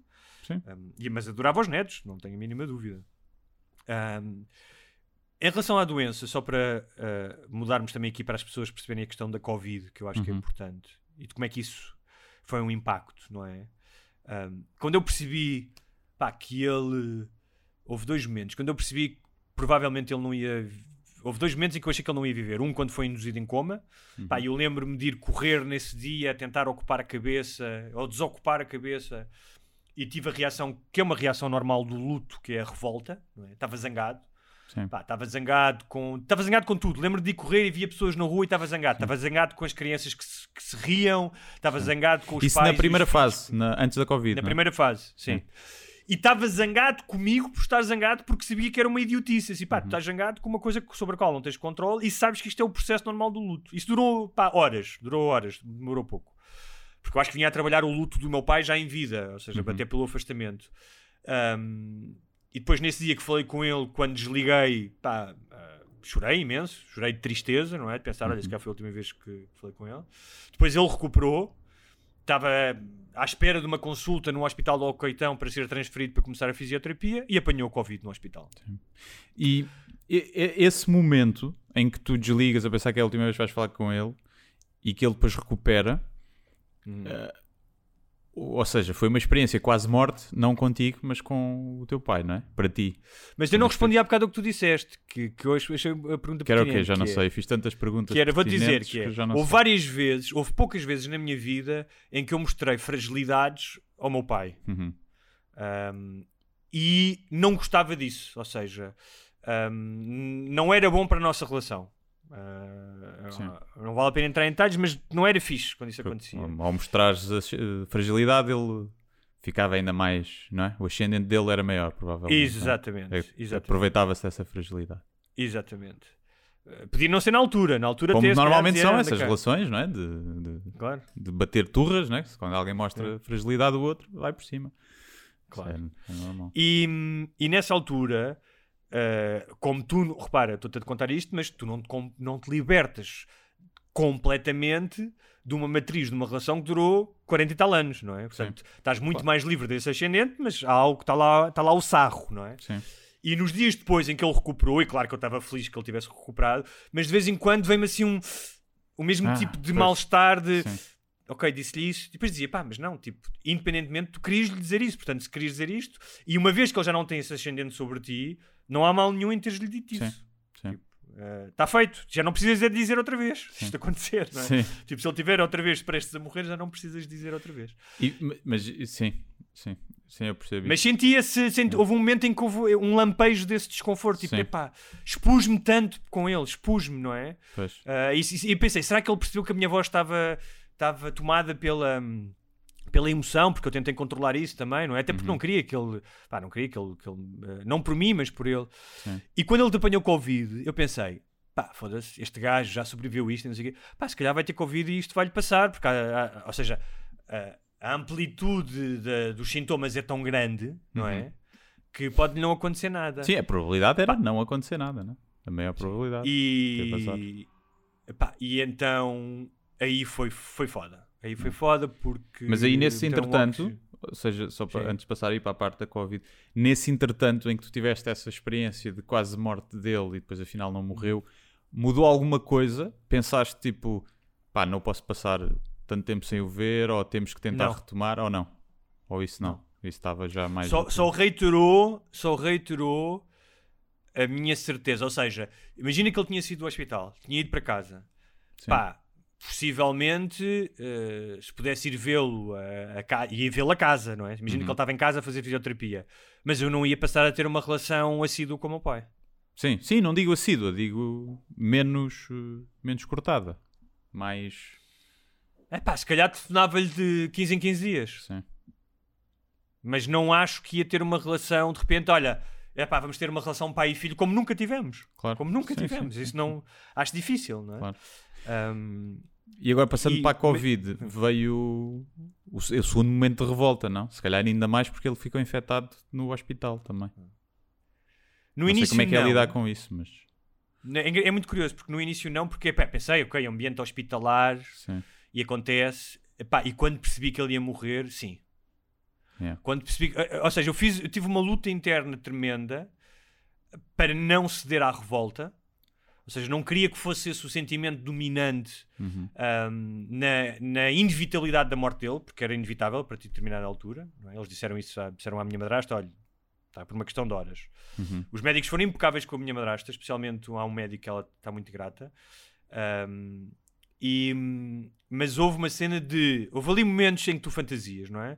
Fui correr e comecei, foda-se, pá, mas como é que num hospital Entra, pá, os gajos não fazem testes à porta, não tiram a temperatura, não deviam fazer. Comecei a entrar nessa merda. Como é que é possível um homem vai para um hospital e apanha Covid no hospital, não tem culpa nenhuma. E depois o, o seguro de saúde começou a dizer que a partir da Covid não pagava. E eu a pensar, tu estes filhos da puta, quer dizer, ele apanha, quer dizer, ele apanha no hospital, não tem culpa nenhuma, não faz nada e agora não pagam? Então Yeah. paga o hospital. O hospital é que é responsável. Tipo, ele não vai pagar de certeza. é? E depois pensei, man, tu até podes resolver isto burocraticamente e dizes que não pagas. Mas neste momento não é por aí. Yeah. Não é isso que vai trazer o teu pai de volta. Tipo, Sim. essa energia da revolta de eu ir na rua e ver três adolescentes sem máscara todos a falarem e a rirem e depois subir a rua e ver três gajos das obras também todos sem máscara a falar a rir.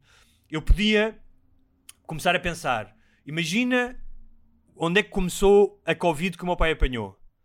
Não é? Uhum. Pá, começou com alguém que não pôs a máscara, que foi passar o Natal não sei aonde, que tinha um teste positivo, mas que continua a ir à rua. Eu podia fazer esse exercício. Sim. Era mais tem Achas que me epidemiologista, valia né? de alguma coisa? Pergunta a ti, achas que me valia de alguma coisa? Não, claro que não. A não, a não ser que fosse a premissa de um filme em que tu ias eh, até ao início do. ias descobrir tu onde é que começou o vírus e matar o cabrão que comeu o pangolim ou o morcego. Estás a ver? Toma por matares o meu pai, filha da puta. Hum, acho Agora, que não, o que eu acho é que, que não, não te se serviria do nada, até hospital, porque seria sempre se- inconclusivo, não é? Difícil. Então, em ambiente hospitalar, é praticamente impossível descobrires de onde é que, de onde é que foi. eu, eu, eu eh, em relação à, à Covid e ao facto de ele estar lá, hum, há, há algumas coisas que, pá, que, me, que me deixaram mais inquieto na altura. Um é a solidão. Uhum. A tremenda solidão de alguém que está sozinho e que não, não, não está com. Pá, não- há- antes, duas semanas antes, tinha morrido uma, a mãe de uma amiga minha de cancro. Pá, morreu em casa, rodeada das netas, da filha. As últimas palavras que ela teve foram, foi para as netas e para a filha. Ahm, e isso custou-me um bocado. Ou seja, eu várias vezes nesses dias. ah, ou seja, eu acho que estava mais sossegado com a, a- a morte do meu pai do que com o sofrimento de ele estar sozinho. Isso é que me incomodava imenso. Sim. Pá, imaginá-lo sozinho. Tipo, às vezes imaginava e vinha umas lágrimas aos olhos e pensar, pá, foda-se, o gajo não merecia esta merda. O gajo, quando a minha mãe morreu, esteve lá. Esteve lá, não a deixou morrer sozinha. Portanto, Sim. porque é que ele tem que morrer sozinho? E aí sim houve um bocado de revolta. E depois, eh, pá, aliás, lembro de falar disso com o meu irmão. E o meu irmão estar a dizer, não, e se calhar outra que podíamos ter levado para casa. E eu disse, mano, pá, milhares, centenas de milhares de pessoas estão a passar por isto no mundo. Sim. E eu acho que isso também dá algum consolo. Ou seja, tu sabes que não estás sozinho nesta, nesta experiência tão singular, horrivelmente única, não é? De não poderes despedir Sim. da pessoa. Sim, e é esperar um bocadinho pá, que, que estejam. Tenham a companhia né? dos médicos e dos enfermeiros e, e que estejam meio mocados e já não saibam bem e que lhes deem merdas pelos Tava, ele estava mocado, o oxigênio deixava-o É. bastante mocado. E a Portanto, minha é madrasta esperar diz que isso, é que pá, as enfermeiras e os médicos eram impecáveis com ele. É. Ah, ela estava lá quando ele foi para. Na primeira vez foi para os cuidados intensivos, foi quando saiu e depois já não voltou mais. Uhum. E pá, ele disse, despediu-se dela, estava lúcido, disse: Olha, se calhar não te vou ver mais. E recordou coisas pessoais deles, acho que meteu as enfermeiras a chorar e não sei o quê. Um, e ela disse que ele foi super bem cuidado. Ele estava no Hospital da Luz. Uhum. Os alemães já não chegaram a tempo, caralho. Já não, já vinha lá o Um, alemão, Já não. cabrão. E, mas houve uma coisa que eu pá, também não demorei muito a pensar nisso: foi ele teve oxigênio, mas ele nunca foi entubado. Uhum. E eu pensei que possivelmente ele nunca foi entubado porque os médicos sabiam que não va- valia a pena entubá-lo. Sim. Eu li um artigo na visão em que a médica explicava que eles conseguem olhar para os raios e dizem: Este tem 3 dias, este tem É. 4 dias. Os médicos já sabem isso porque já viram tantos. Sim. E, e eu, quando li esse artigo, que foi dois dias antes dele morrer, disse: Pronto, ele vai morrer. Sim. Um, porque para os médicos não o entubarem, e houve o pai de um amigo meu que tem a mesma idade e que foi entubado, Mas, vezes- mas um, pode depender da, do que é que a Covid está a atacar. era os pulmões. E estava-lhe a atacar os pulmões. tinha- Era... Sim, tinha os pulmões e ele tinha uma metástase nos pulmões já. Ok. Pois, Ou sim, seja- nesse caso, sim.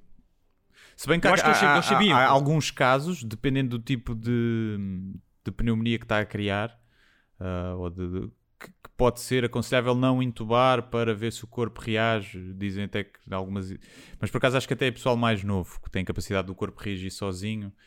O, o facto de intubar pode tornar a cena preguiçosa e depois não conseguem debelar a infecção. Não sei, isso foi já. Mas repare, vi ele, tem, coisas. ele tinha um cancro na próstata ultra controlado, controladíssimo.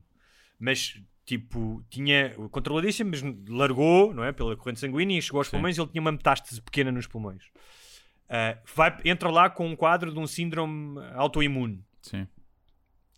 e com a Covid. Portanto, sim. eu acho Com que o corpo 76 dele- anos, não é? Sim. Com Ou seja, 76 anos, não é? Mas a única coisa que eu queria dizer isso é. Nós aqui várias vezes falámos de ah, as pessoas não morrem apenas de Covid, morrem de outras coisas. Isso foi o caso do meu pai. Pá, mas juro sempre que eu ouço agora, ah, e não tenho ido às redes sociais, mas há pessoas que dizem que ah, as pessoas não morrem de Covid, morrem de outra coisa. Apetece-me dizer, vão-se foder, neste Sim. caso, porque ele morreu, morreu por causa da Covid. Pá, podia ter durado mais um mês em casa Sim. percebes? Podia ter durado mais duas semanas, ter ido para o hospital do Alcoitão e eh, pronto, não acho que o meu pai fosse viver mais 10 anos, Sim. não, é isso. Mas lamento eh, informar essas pessoas que eh, repare, eu não tinha uma relação próxima com ele, estou a falar em relação aos netos e à minha madrasta, que é Uhum. não há um valor que tu possas pôr no mês que ele ia ter a mais em casa a morrer eh, com a mulher ao lado dele. Um, e Sim, como é um- tal, quando nós tentamos relativizar, e eu entendo que nós façamos isso, nós já fazemos aqui, ok, mas já era velho, mas já tinha esta doença, portanto não foi só a Covid. Sim, no entanto, do ponto de vista de quem está a viver isto, pá, isso não serve como atenuante. Claro, claro que não. Eu acho que quem, vive, do ponto de vista humano, isso é um bocadinho diferente. Eh, acho que isso tem que ser tido em conta eh, quando se fazem escolhas políticas, não é? Ou seja, se- imagina que tu chegavas à conclusão de que a Covid, a única coisa que, que fazia era tirar seis meses de vida às pessoas. Que toda a gente, e eu não estou a dizer que é isso que acontece, atenção, mas Claro. que toda a gente que está a morrer iria morrer daqui a seis meses. Se tu conseguisses fazer isso, esse exercício, acho que hav- haveria muito mais pressão para abrir tudo, por exemplo, dizer assim, pá, então, eh, porque o impacto depois da economia fechada e das mortes que está a haver asso- Claro. associadas, e essas cinco já não são de se calhar de pessoas que queriam morrer daí a seis meses, ou seja, é um exercício que tu, tu Isso era podes- uma boa premissa para uma série. é, tu podes fazer e, e- e- e tomar, tirar- tomar decisões enquanto, enquanto político, enquanto governante. Agora, para as pessoas que realmente acabam de perder a pessoa, isso é indiferente. Ah, mas ela só ia ver mais um ano. Está bem, e então? E então? Quer dizer, as pessoas. Quem perdeu. Então, quem perdeu filhos ainda mais, mas quem perdeu pessoas muito próximas davam, se calhar pagavam o dinheiro todo que tinham na, têm na, na conta para Claro. estar mais seis meses com, com essa pessoa, né? nem que fosse só seis meses.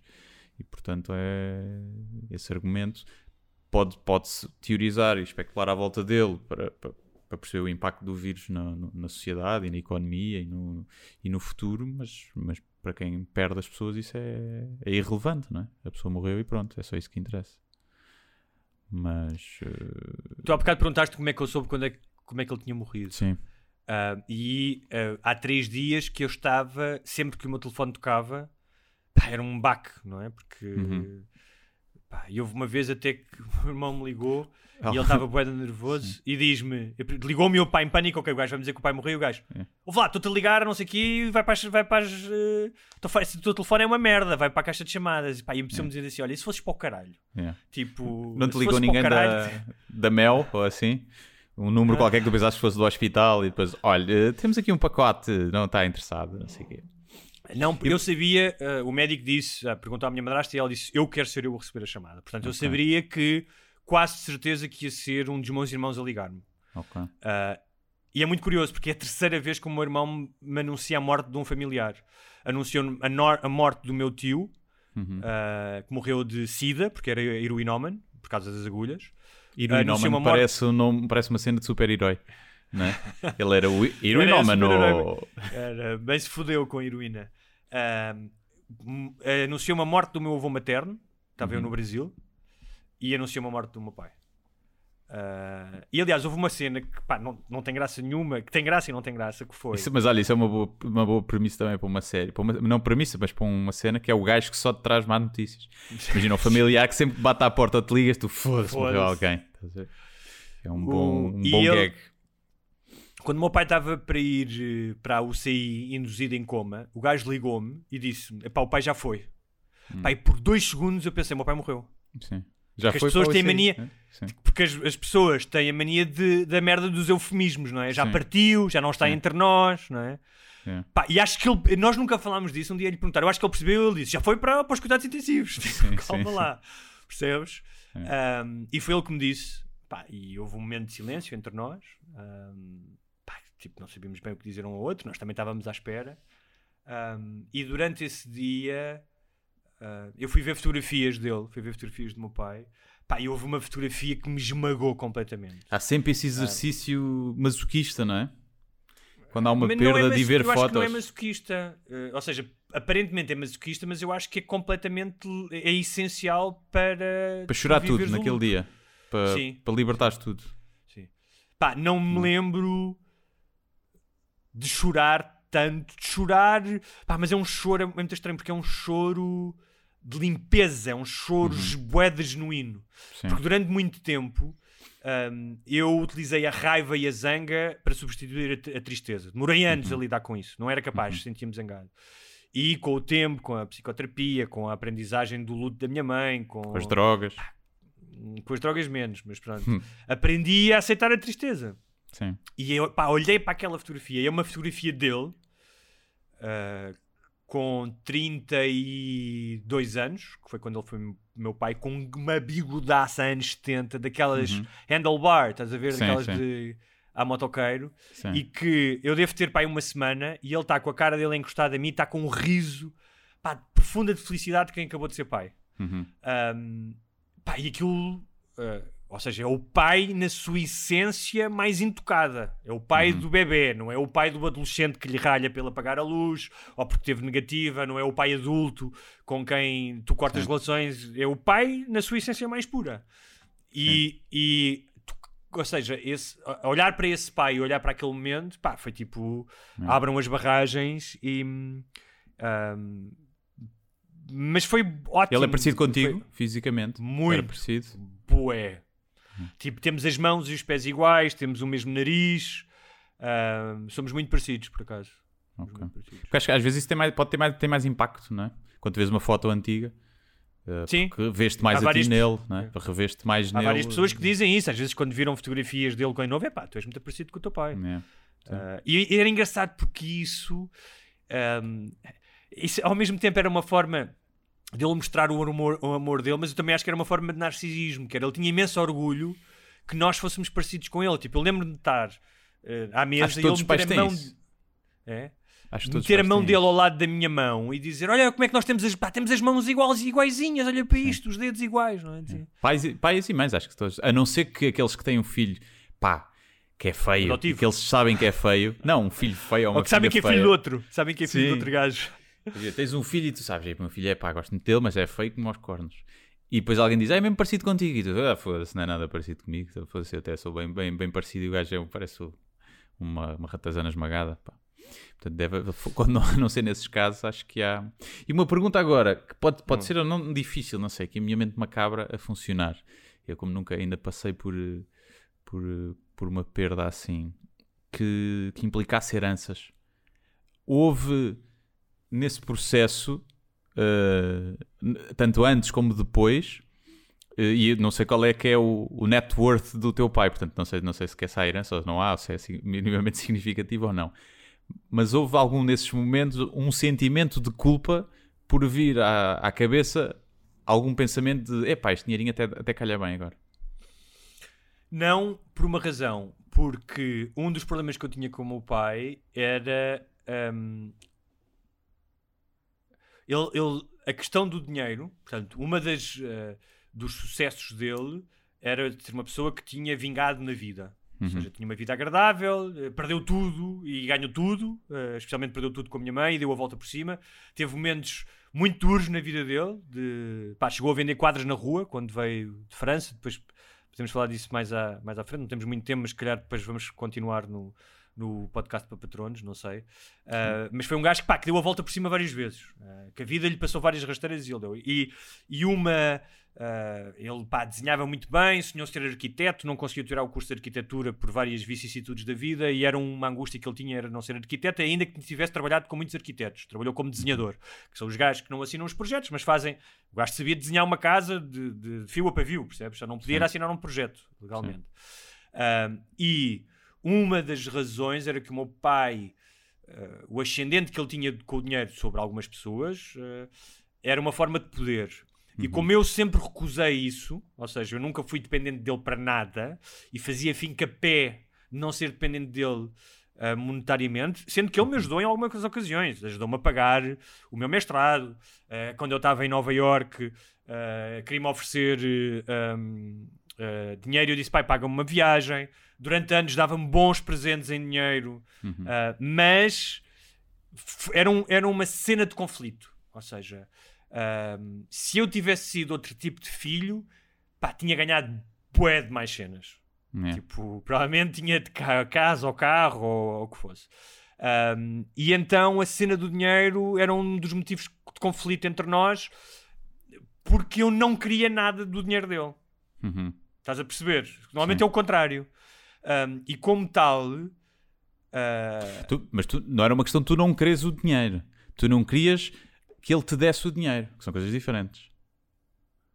mas eu não, não, não quero. Ou seja, se me dissesse. se- Eu sempre disse Porque o isto. dinheiro é dinheiro, a partir do Se momento ele tivesse... que não é alguém a dar, é tá só bem, tá dinheiro. bem. Escuta uma coisa. Assim, eu falo disto do alto da minha. Eh, pá, do meu Sim. desafogo. Sim, não que passas é, fome, né? Claro. Não passo fome, faço o que gosto, ganho dinheiro com isso, não é? Portanto, eu não tenho um filho que precisa de uma operação nos Estados Unidos e precisa desse dinheiro. Portanto, vamos contextualizar. Sim. Ah, no entanto, há esta relação aqui muito de força que é o dinheiro, para mim, era a cedência da minha independência perante ele. Uhum. Não é? Portanto, o, o- a, cena do dinheiro vem logo inquinada por toda a nossa relação. E se me dissesse, e eu sempre disse que é, pá, se ele quiser tor- torrar o dinheiro que ele tem em vida, o dinheiro é dele. Claro, isso é ele óbvio. deve-me zero. Claro, ele é deve-me óbvio. zero. Estou a dizer, a partir do momento em gajo- que isso não, é, não acontece, obviamente que sim. É. Eu também estou sempre a dizer, eu espero que os meus pais não, não, não, não precisem de se preocuparem em deixar cá nada. Que, que, que, que gastem tudo. Agora, a partir do momento que, que há ou que não há, eh, não sei, acho que se calhar é inevitável pensar nisso. Não, ou, não, é ou até pensar pensar nos conflitos que podem vir a, a vir daí, Claro. de heranças e partilhas. Claro que sim, claro que sim, e isso, ou seja, uma das coisas que acontece quando um pai morre, não é? já me tinha morrido a mãe quando era criança, um pai em adulto, portanto, a forma como eu reflito sobre isto e como ajo é uma experiência completamente distinta, não é? E uma das coisas é, eh, não vou esquecer do que tu me disseste, é a irrealidade do sentimento da ausência definitiva.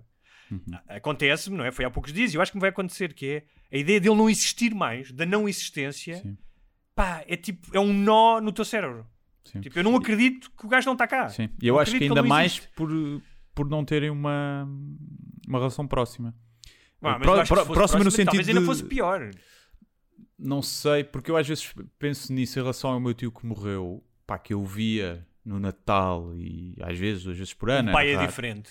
Uh, Não, pai é não, mas eu não estou a dizer em termos de, de- de- de força do sentimento, nada, nada a ver. Ou mesmo da minha avó que morreu, como eu já não a via regularmente, eu próprio me esqueço que eles morreram.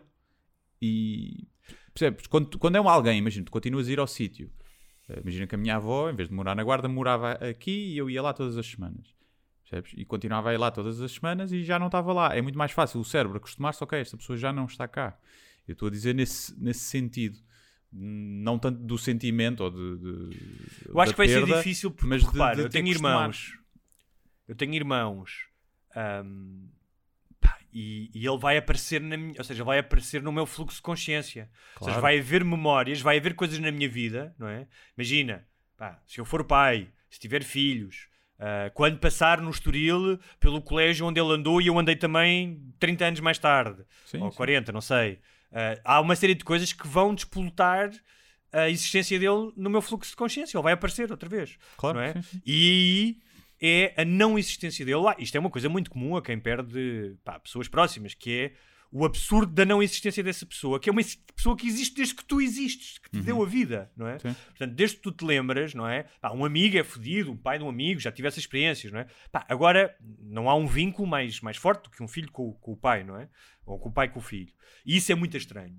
E depois é outra coisa, que é hum, a tua ano- anormalidade, ou seja, a normalidade de saberes que o teu pai está a morrer, saberes que o teu pai morreu, a saberes que o teu pai está numa câmara frigorífica durante nove dias e que o funeral é só daqui a nove dias, que é outra Sim. coisa, pá, tipo, fodida, tá, não é? Está a maturar. E para um parece gajo- a carne maturada.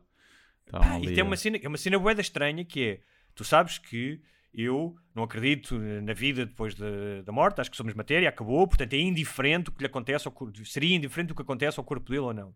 No entanto, apesar de ter esta convicção, várias vezes a imagem do corpo dele nu fechado numa cena fria apareceu na minha cabeça pá, e causa-me uma dor e uma impressão tremenda. O- Esse abandono, eu acho que tem a ver com, não tem a ver com a matéria em si, mas com o abandono, não é? Com, com- com o esquecimento. E, te- e tem a- e achas que tem a ver, não sei se tu não tens tanto essas angústias como eu, mas tem a ver com o relembrar-te da tua própria imortalidade ou isso aí Zero. a ti não, a ti não Zero. tem Não. essa cena. Não. Neste momento não, confesso que não, se calhar mais à frente, sim, Sim. mas não tem.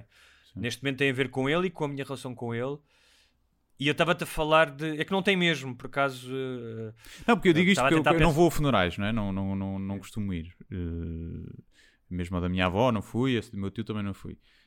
E é um bocado porque eu não concordo com, pá, com a cena dos funerais, principalmente eh, quando são Então, e se eu pessoas... agora dissesse: olha, vem ao funeral do meu pai comigo, só há 10, só há 10 lugares, mas eu vou dizer a uma dos familiares É. mais próximos porque tu queres fazer um beat sobre um beat funerais sobre em tempo de pandemia. Não, hã? mas já Tu fui... irias ou não? Vou- Irias ou não? Se eu dissesse para tu ires comigo ao funeral do meu pai. Se tu me pedisse, iria, sim. Se tu me Sim. pedisse, iria. Ah, se eu te pedisse, ok. Sim, se me pedisse. Não, iria por gozo próprio a ver, né? Isso não.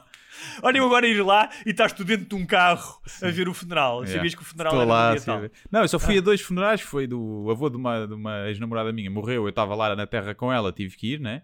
Se não parecia bada mal, tive que ir à igreja e tudo e levantar-me e sentar quando o padre dizia, porque senão ficava mal visto lá no meio da, da aldeia. Mas E quando foi- sentavas e levantavas, o- era tipo sentar no colo do padre ou ele não estava no mesmo sítio do que tu? Não, não estava, não estava. Ele Levantar queria. e eu já sentar tinha, não já era- tinha 18, já tinha 18. Eu Já não, Ok. já não- já estava a olhar já mais para, os, para os netinhos mais novos do, do, miúdo, do, do, do velho. E depois, outra foi do, do pai de um amigo meu que morreu. Pá, o funeral foi, foi em Coimbra, e, não, em Coimbra, ou Cantanhede, e nós fomos lá um bocadinho, tipo, pá, de surpresa. Aparecemos lá, ah, nem quisemos incomodar antes, ele viu-nos, tinha acabado de, de, de meter areia, de, de, de meterem areia no caixão, eles vêm a sair do, do cemitério, encontram-nos, pá, demos ali um abraço e chorámos todos. E foi porque achámos que era, pá, que era importante para ele. E eu no da minha avó e no do meu tio, perguntei à minha mãe, pá, se fosse essencial para ela eu ir, eu iria, se fosse importante. Uh, senão não iria, porque não é uma coisa, pá, não, não, não acho que os funerais como são feitos façam muito sentido, sabes? E depois acho que, mas depois acho que também é essa minha, uh, o eu ter que encarar a morte de frente e a minha mortalidade, acho que também vem daí. Eu acho que os funerais fazem Mas é algo que, por exemplo, se calhar agora quando o meu sentido. avô morrer, não é? Quando ele tiver que ser abatido, porque o velho nunca mais morre, né? É, já, já tem 90 e quê? 96 ou uma coisa assim. Foda-se, podia ter dado uns anos ao meu. Podia, podia haver um crédito, olha. Tem tipo, tudo. já está acamada. Está acamada tipo, há- "Ai, há se não ele apanhar quanto tempo." Covid, e tá, se ele apanhar Covid, melhor para ele, morre já, está ali em sofrimento há não sei quantos anos. Se calhar é o último avô vivo que eu tenho, se calhar acho que vou achar que é importante, tanto para a minha mãe, que perde também os dois pais, como para, como para mim ir, sabes? Hum, talvez. Obviamente, quando os, meus, se meus quando os meus pais morrerem, eu vou ao funeral, né?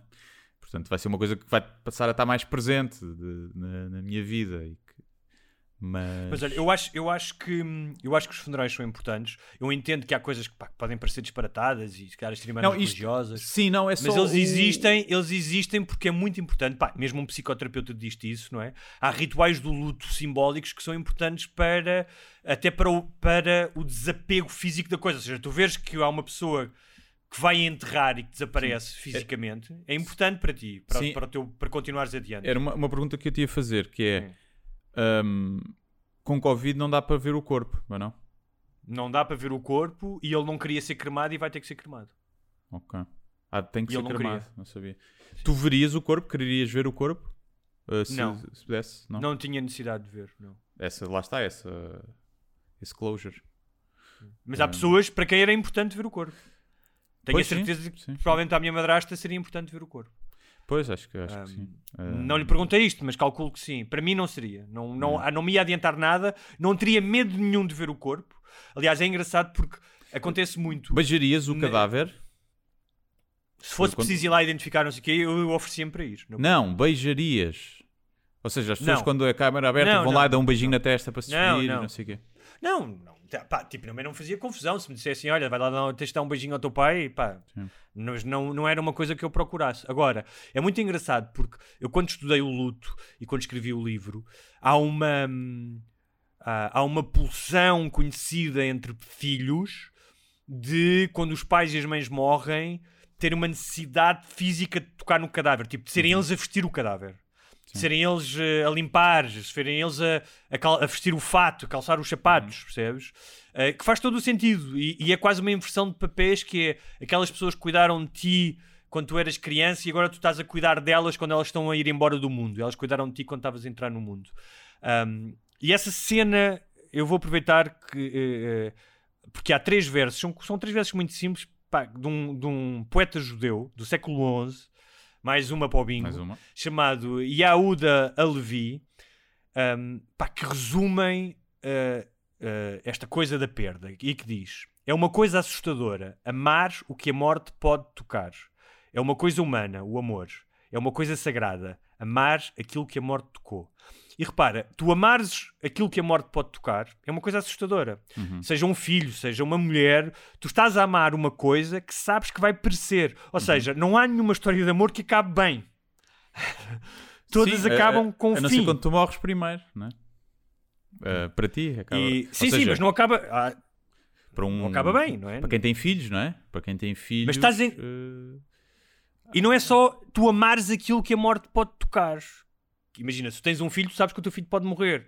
Tu estás a amar eh, o teu pai que sabes que a morte pode tocar, não, que irá tocar. irá, sim. E depois é uma coisa que é aquilo que, amar aquilo que a morte tocou. Ou seja, eu vou continuar a amar o meu pai. Uhum. E ele já não existe. A morte já o tocou, não é?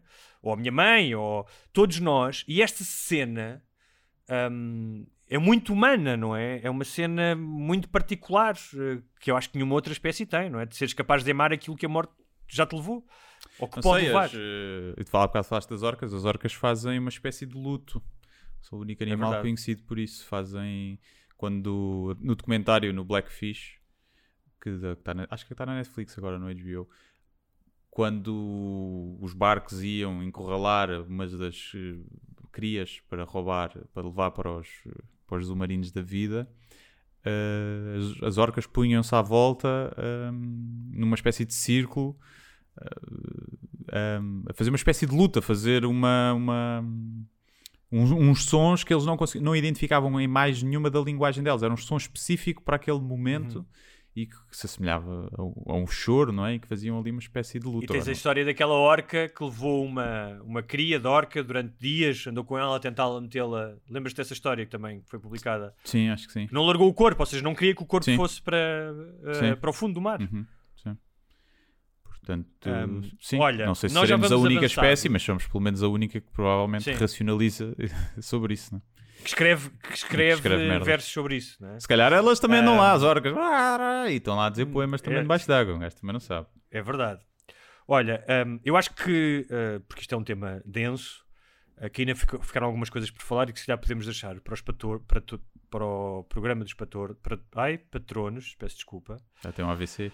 trava, trava-línguas. Hum, no entanto, só para fechar, uh, ainda há coisas que, por exemplo, eu- é uma coisa que eu gostava de falar contigo, que é a, a anormalidade dentro da normalidade, que é tudo continua a acontecer à tua volta normalmente, tipo, veio cá um gajo arranjar um esquentador, mas tu não estás numa normalidade, porque o teu pai acabou de morrer. Sim. E hum, eu gostava de falar contigo sobre isso, sobre esse, pá, esse fosse gigante, tipo, tu tens que agir normalmente quando tu não estás normal. Sim. Hum, Sim, mas queria falar só para fechar. de pessoas que tu não conheces, não tens intimidade, onde dizem então está tudo bem. Tu dizes que sim, né?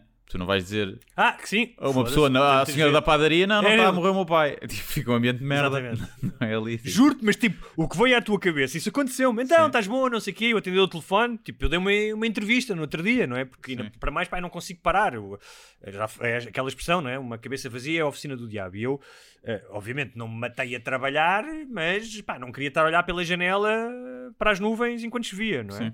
Ah, tinha que manter alguma normalidade. Ahm, mas só para fechar isto em relação Uhum. à questão da Covid e da questão das pessoas, de, pá, das discussões, das vacinas, das não vacinas, dos negacionistas, eh, Ah, de e quem. essa, essa uma coisa. eh, Trouxe-te mais raiva saber que já estava aí, está aí a vacina já e Não. ele ter morrido nesta altura? Não, Não? por acaso não. Ok. Pá, eu acho que o facto de ele estar doente e de eu chegar a estar preparado ajudou-me, não é? Imagina que ele era muito mais novo e. Pois. Mas não, eu não cedi, eu, pá, eu tive várias portas abertas para a raiva e para a revolta. E fui lá espreitar, como eu já te disse. Uhum. Ahm, pá, eu sou um gajo eh, em algumas coisas revoltado e pá, exigente e tipo e, e passo-me com as injustiças.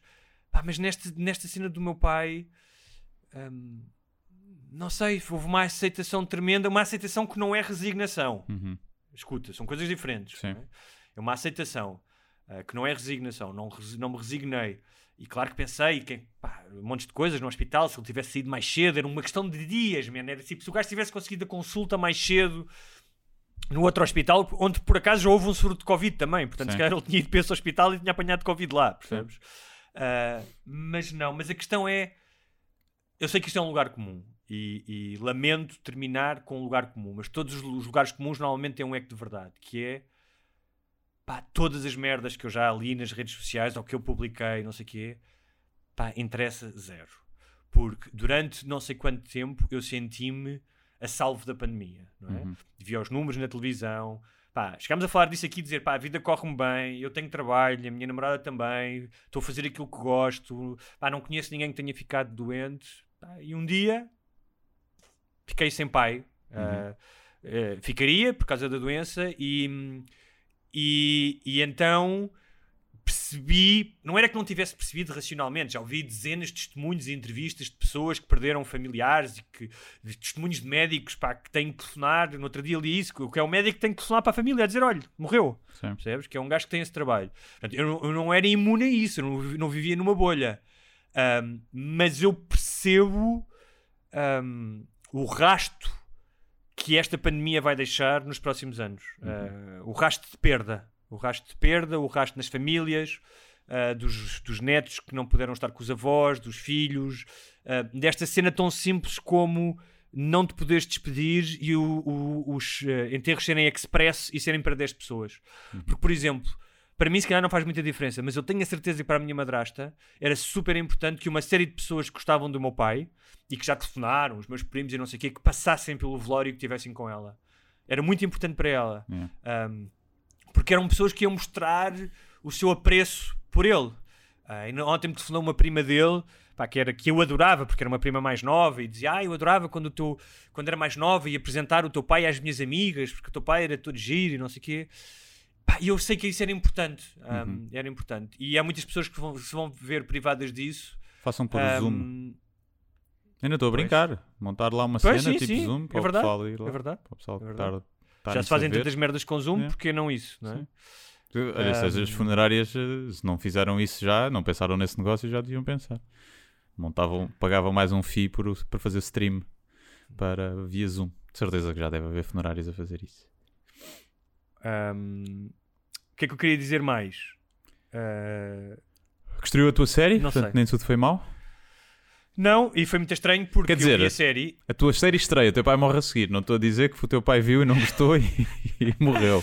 Mas, ele tinha, ele tinha, ele, só, ele no quarto só tinha o canal 1, 2, uh, SIC e a TVI. Ah, então é muito possível. o- É, muito É possível que ele tenha visto. sim. É possível que tenha sido a Ah, tua série. Foi, olha, foi outra cena foi outra cena bué estranha porque pá, a série correu bem, eh, muito, até muito melhor do que outra que eu tinha feito, imensas pessoas a dar os parabéns Olha, e eu já sabia nessa quarta à noite.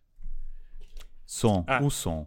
O som a ligar outra vez, outra vez. Agora, já Agora tens que peraí. ligar. Não estou a ouvir Ai, nada. Estás-me a ouvir já? Estás a vez? falar. Não, agora foi abaixo completamente. Não vejo a tua cara. Não vejo a cara. Não vejo o som. Bom, eh, é isto. O Gonçalo, Ah, agora sim, desculpa. por momentos, pensei que Epá, estava a tentar. também agora tivesse eu que falar Eu sobre a tinha perda de. Morresses tu. O Gonçalves. Sim. Ah, Eh, olha, eh, e se eu, se eu morresse, quem é que tu convidavas para fazer este, este podcast contigo? Já tinha que ser um gajo com barba. Não convidava ninguém. Não convidava ninguém. O projeto seria enterrado, eh, cremado, porque não faz sentido agora. Isto não, Não farias não tipo somos, aquelas bandas do- Pois é isso. Dos Queen e os Cult que vão buscar os substitui o vocalistas. vocalista e passa a ser uma merda. Não, não, acho que não faz sentido. Ah, não, mas estávamos a falar de, ah, da série, que foi muito estranho porque na quarta-feira, O meu pai morreu na madrugada de sexta para sábado. E era curioso porque ele tinha muito medo de morrer à noite. Ele falava disso, tinha medo, tipo, quando já nos últimos tempos falava disso, tipo, tinha insónias e morreu à noite. Ah, e, e na quarta-feira eu já sabia, na quarta-feira à noite eu sabia que ele, pá, estava, era uma questão de dias, horas. E como tal, hum, pá, tipo, recebi os parabéns e gostas, e gostas que as pessoas gostem do teu trabalho e ensinam boas críticas, mas e- esse foi um dos momentos de irrealidade, não é? Da normalidade com a irrealidade. E ah, portanto, parece estranho agora dizer que a série vai continuar e vai- vejam a série na quarta-feira, Veja a série agora. mas Está boa, está boa, vejam. Vejam que está giro. Ah, muito obrigado. Ahm, Se, se não vir o primeiro episódio, E- podem ir puxar a box para trás ou ver na RTP Play. para trás ou ver no RTP Play. Tu também tens o, o tens novo episódio esta semana do Dr. G. Tenho, tenho. Vai sair, eh, vai sair hoje. Eu- hoje, E é terça-feira. com quem? É com o Kiko Isote, que é um youtuber, eh, ator também, entra na Casa do Cais, também uma série da, da RTP Play. E é um episódio bastante engraçado, portanto vejam, está no, no YouTube. Obrigado a toda a gente que viu o Dr. G, pá, superou largamente as expectativas em termos de feedback e, de, e sobretudo de visualizações. Bateu muito mais do que eu estava à espera, para o conteúdo que é, assim, longo formato. Portanto, muito obrigado, vejam, eh, pesquisem e é isso. Ahm, Olha, sem, que- sem querer parecer muito paneleirote, ahm, gostava de terminar, se não te importasses, ah, depois cortamos a seguir. Chupar uma picha. Quando eu era puto, exatamente, Ah. quando eu era puto, chupar uma picha, desde Sim. puto que tenho o sonho, Sim. desde que aquele padre, mais uma para o bingo, não é? Ahm, quando era, sei lá, tinha uns 20, 20 e poucos anos, descobri um poeta chamado José Agostinho Batista. Uhum.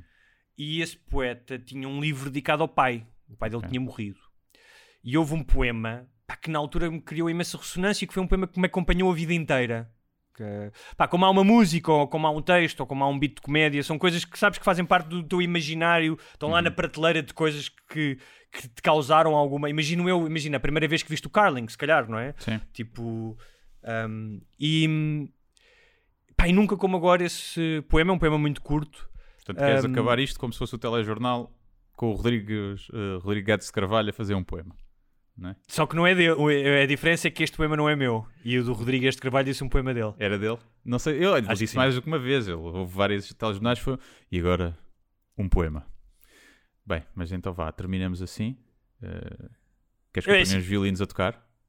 Não, mas assim, como o meu pai morreu, tu tens que me conceder esta merda. Podes dizer o que tô- te agora apetecer, vou- tá a ver? eu não podia dizer Vou- nada. agora Agora vou- assim, ó Guilherme, agora Exatamente, apetece-me tipo- bater uma para ti. Enquanto tu vês aí, fica o som. dizes, foda-se. E eu dizia, pronto, vai lá. Não, eu fazia aqui Ah, um freeze na esta- minha imagem eh, e basava. Estás a ver? Tu pensavas que eu estava aqui só e pensava, bem, E eu Guilherme, começava, eu começava, ó Guilherme, mostra-me uma milinho só para, para isto ser mais rápido. Mostra-me como o pessoal faz nas webcams, que é diz adeus, que é para, tipo, para, para- para saber se é uma pessoa real ou se é um vídeo, um bot que está no, no chat, no chat room. Não que eu tenha experiência em chat rooms, mas ouvi Lá, dizer. zero, zero. Por acaso não. E é um poema do José Agostinho Batista, que ele escreveu quando o pai dele morreu, e chama-se Silêncio. Uma noite, quando o mundo já era muito triste, veio um pássaro de chuva e entrou no meu peito. E aí, como um queixume, ouviu-se esta voz de dor que já era a tua voz. Como um metal fino, uma lâmina no coração dos pássaros. Agora, nem o vento move as cortinas desta casa. O silêncio é como uma pedra imensa encostada à garganta. Olha, isso não rima é um caralho, é o que eu tenho para dizer. Poesia! Dizem eles que são Dizem poetas, não eles, é? Rima, não rima nada. Não é Até para a semana, meus queridos. Até para a semana.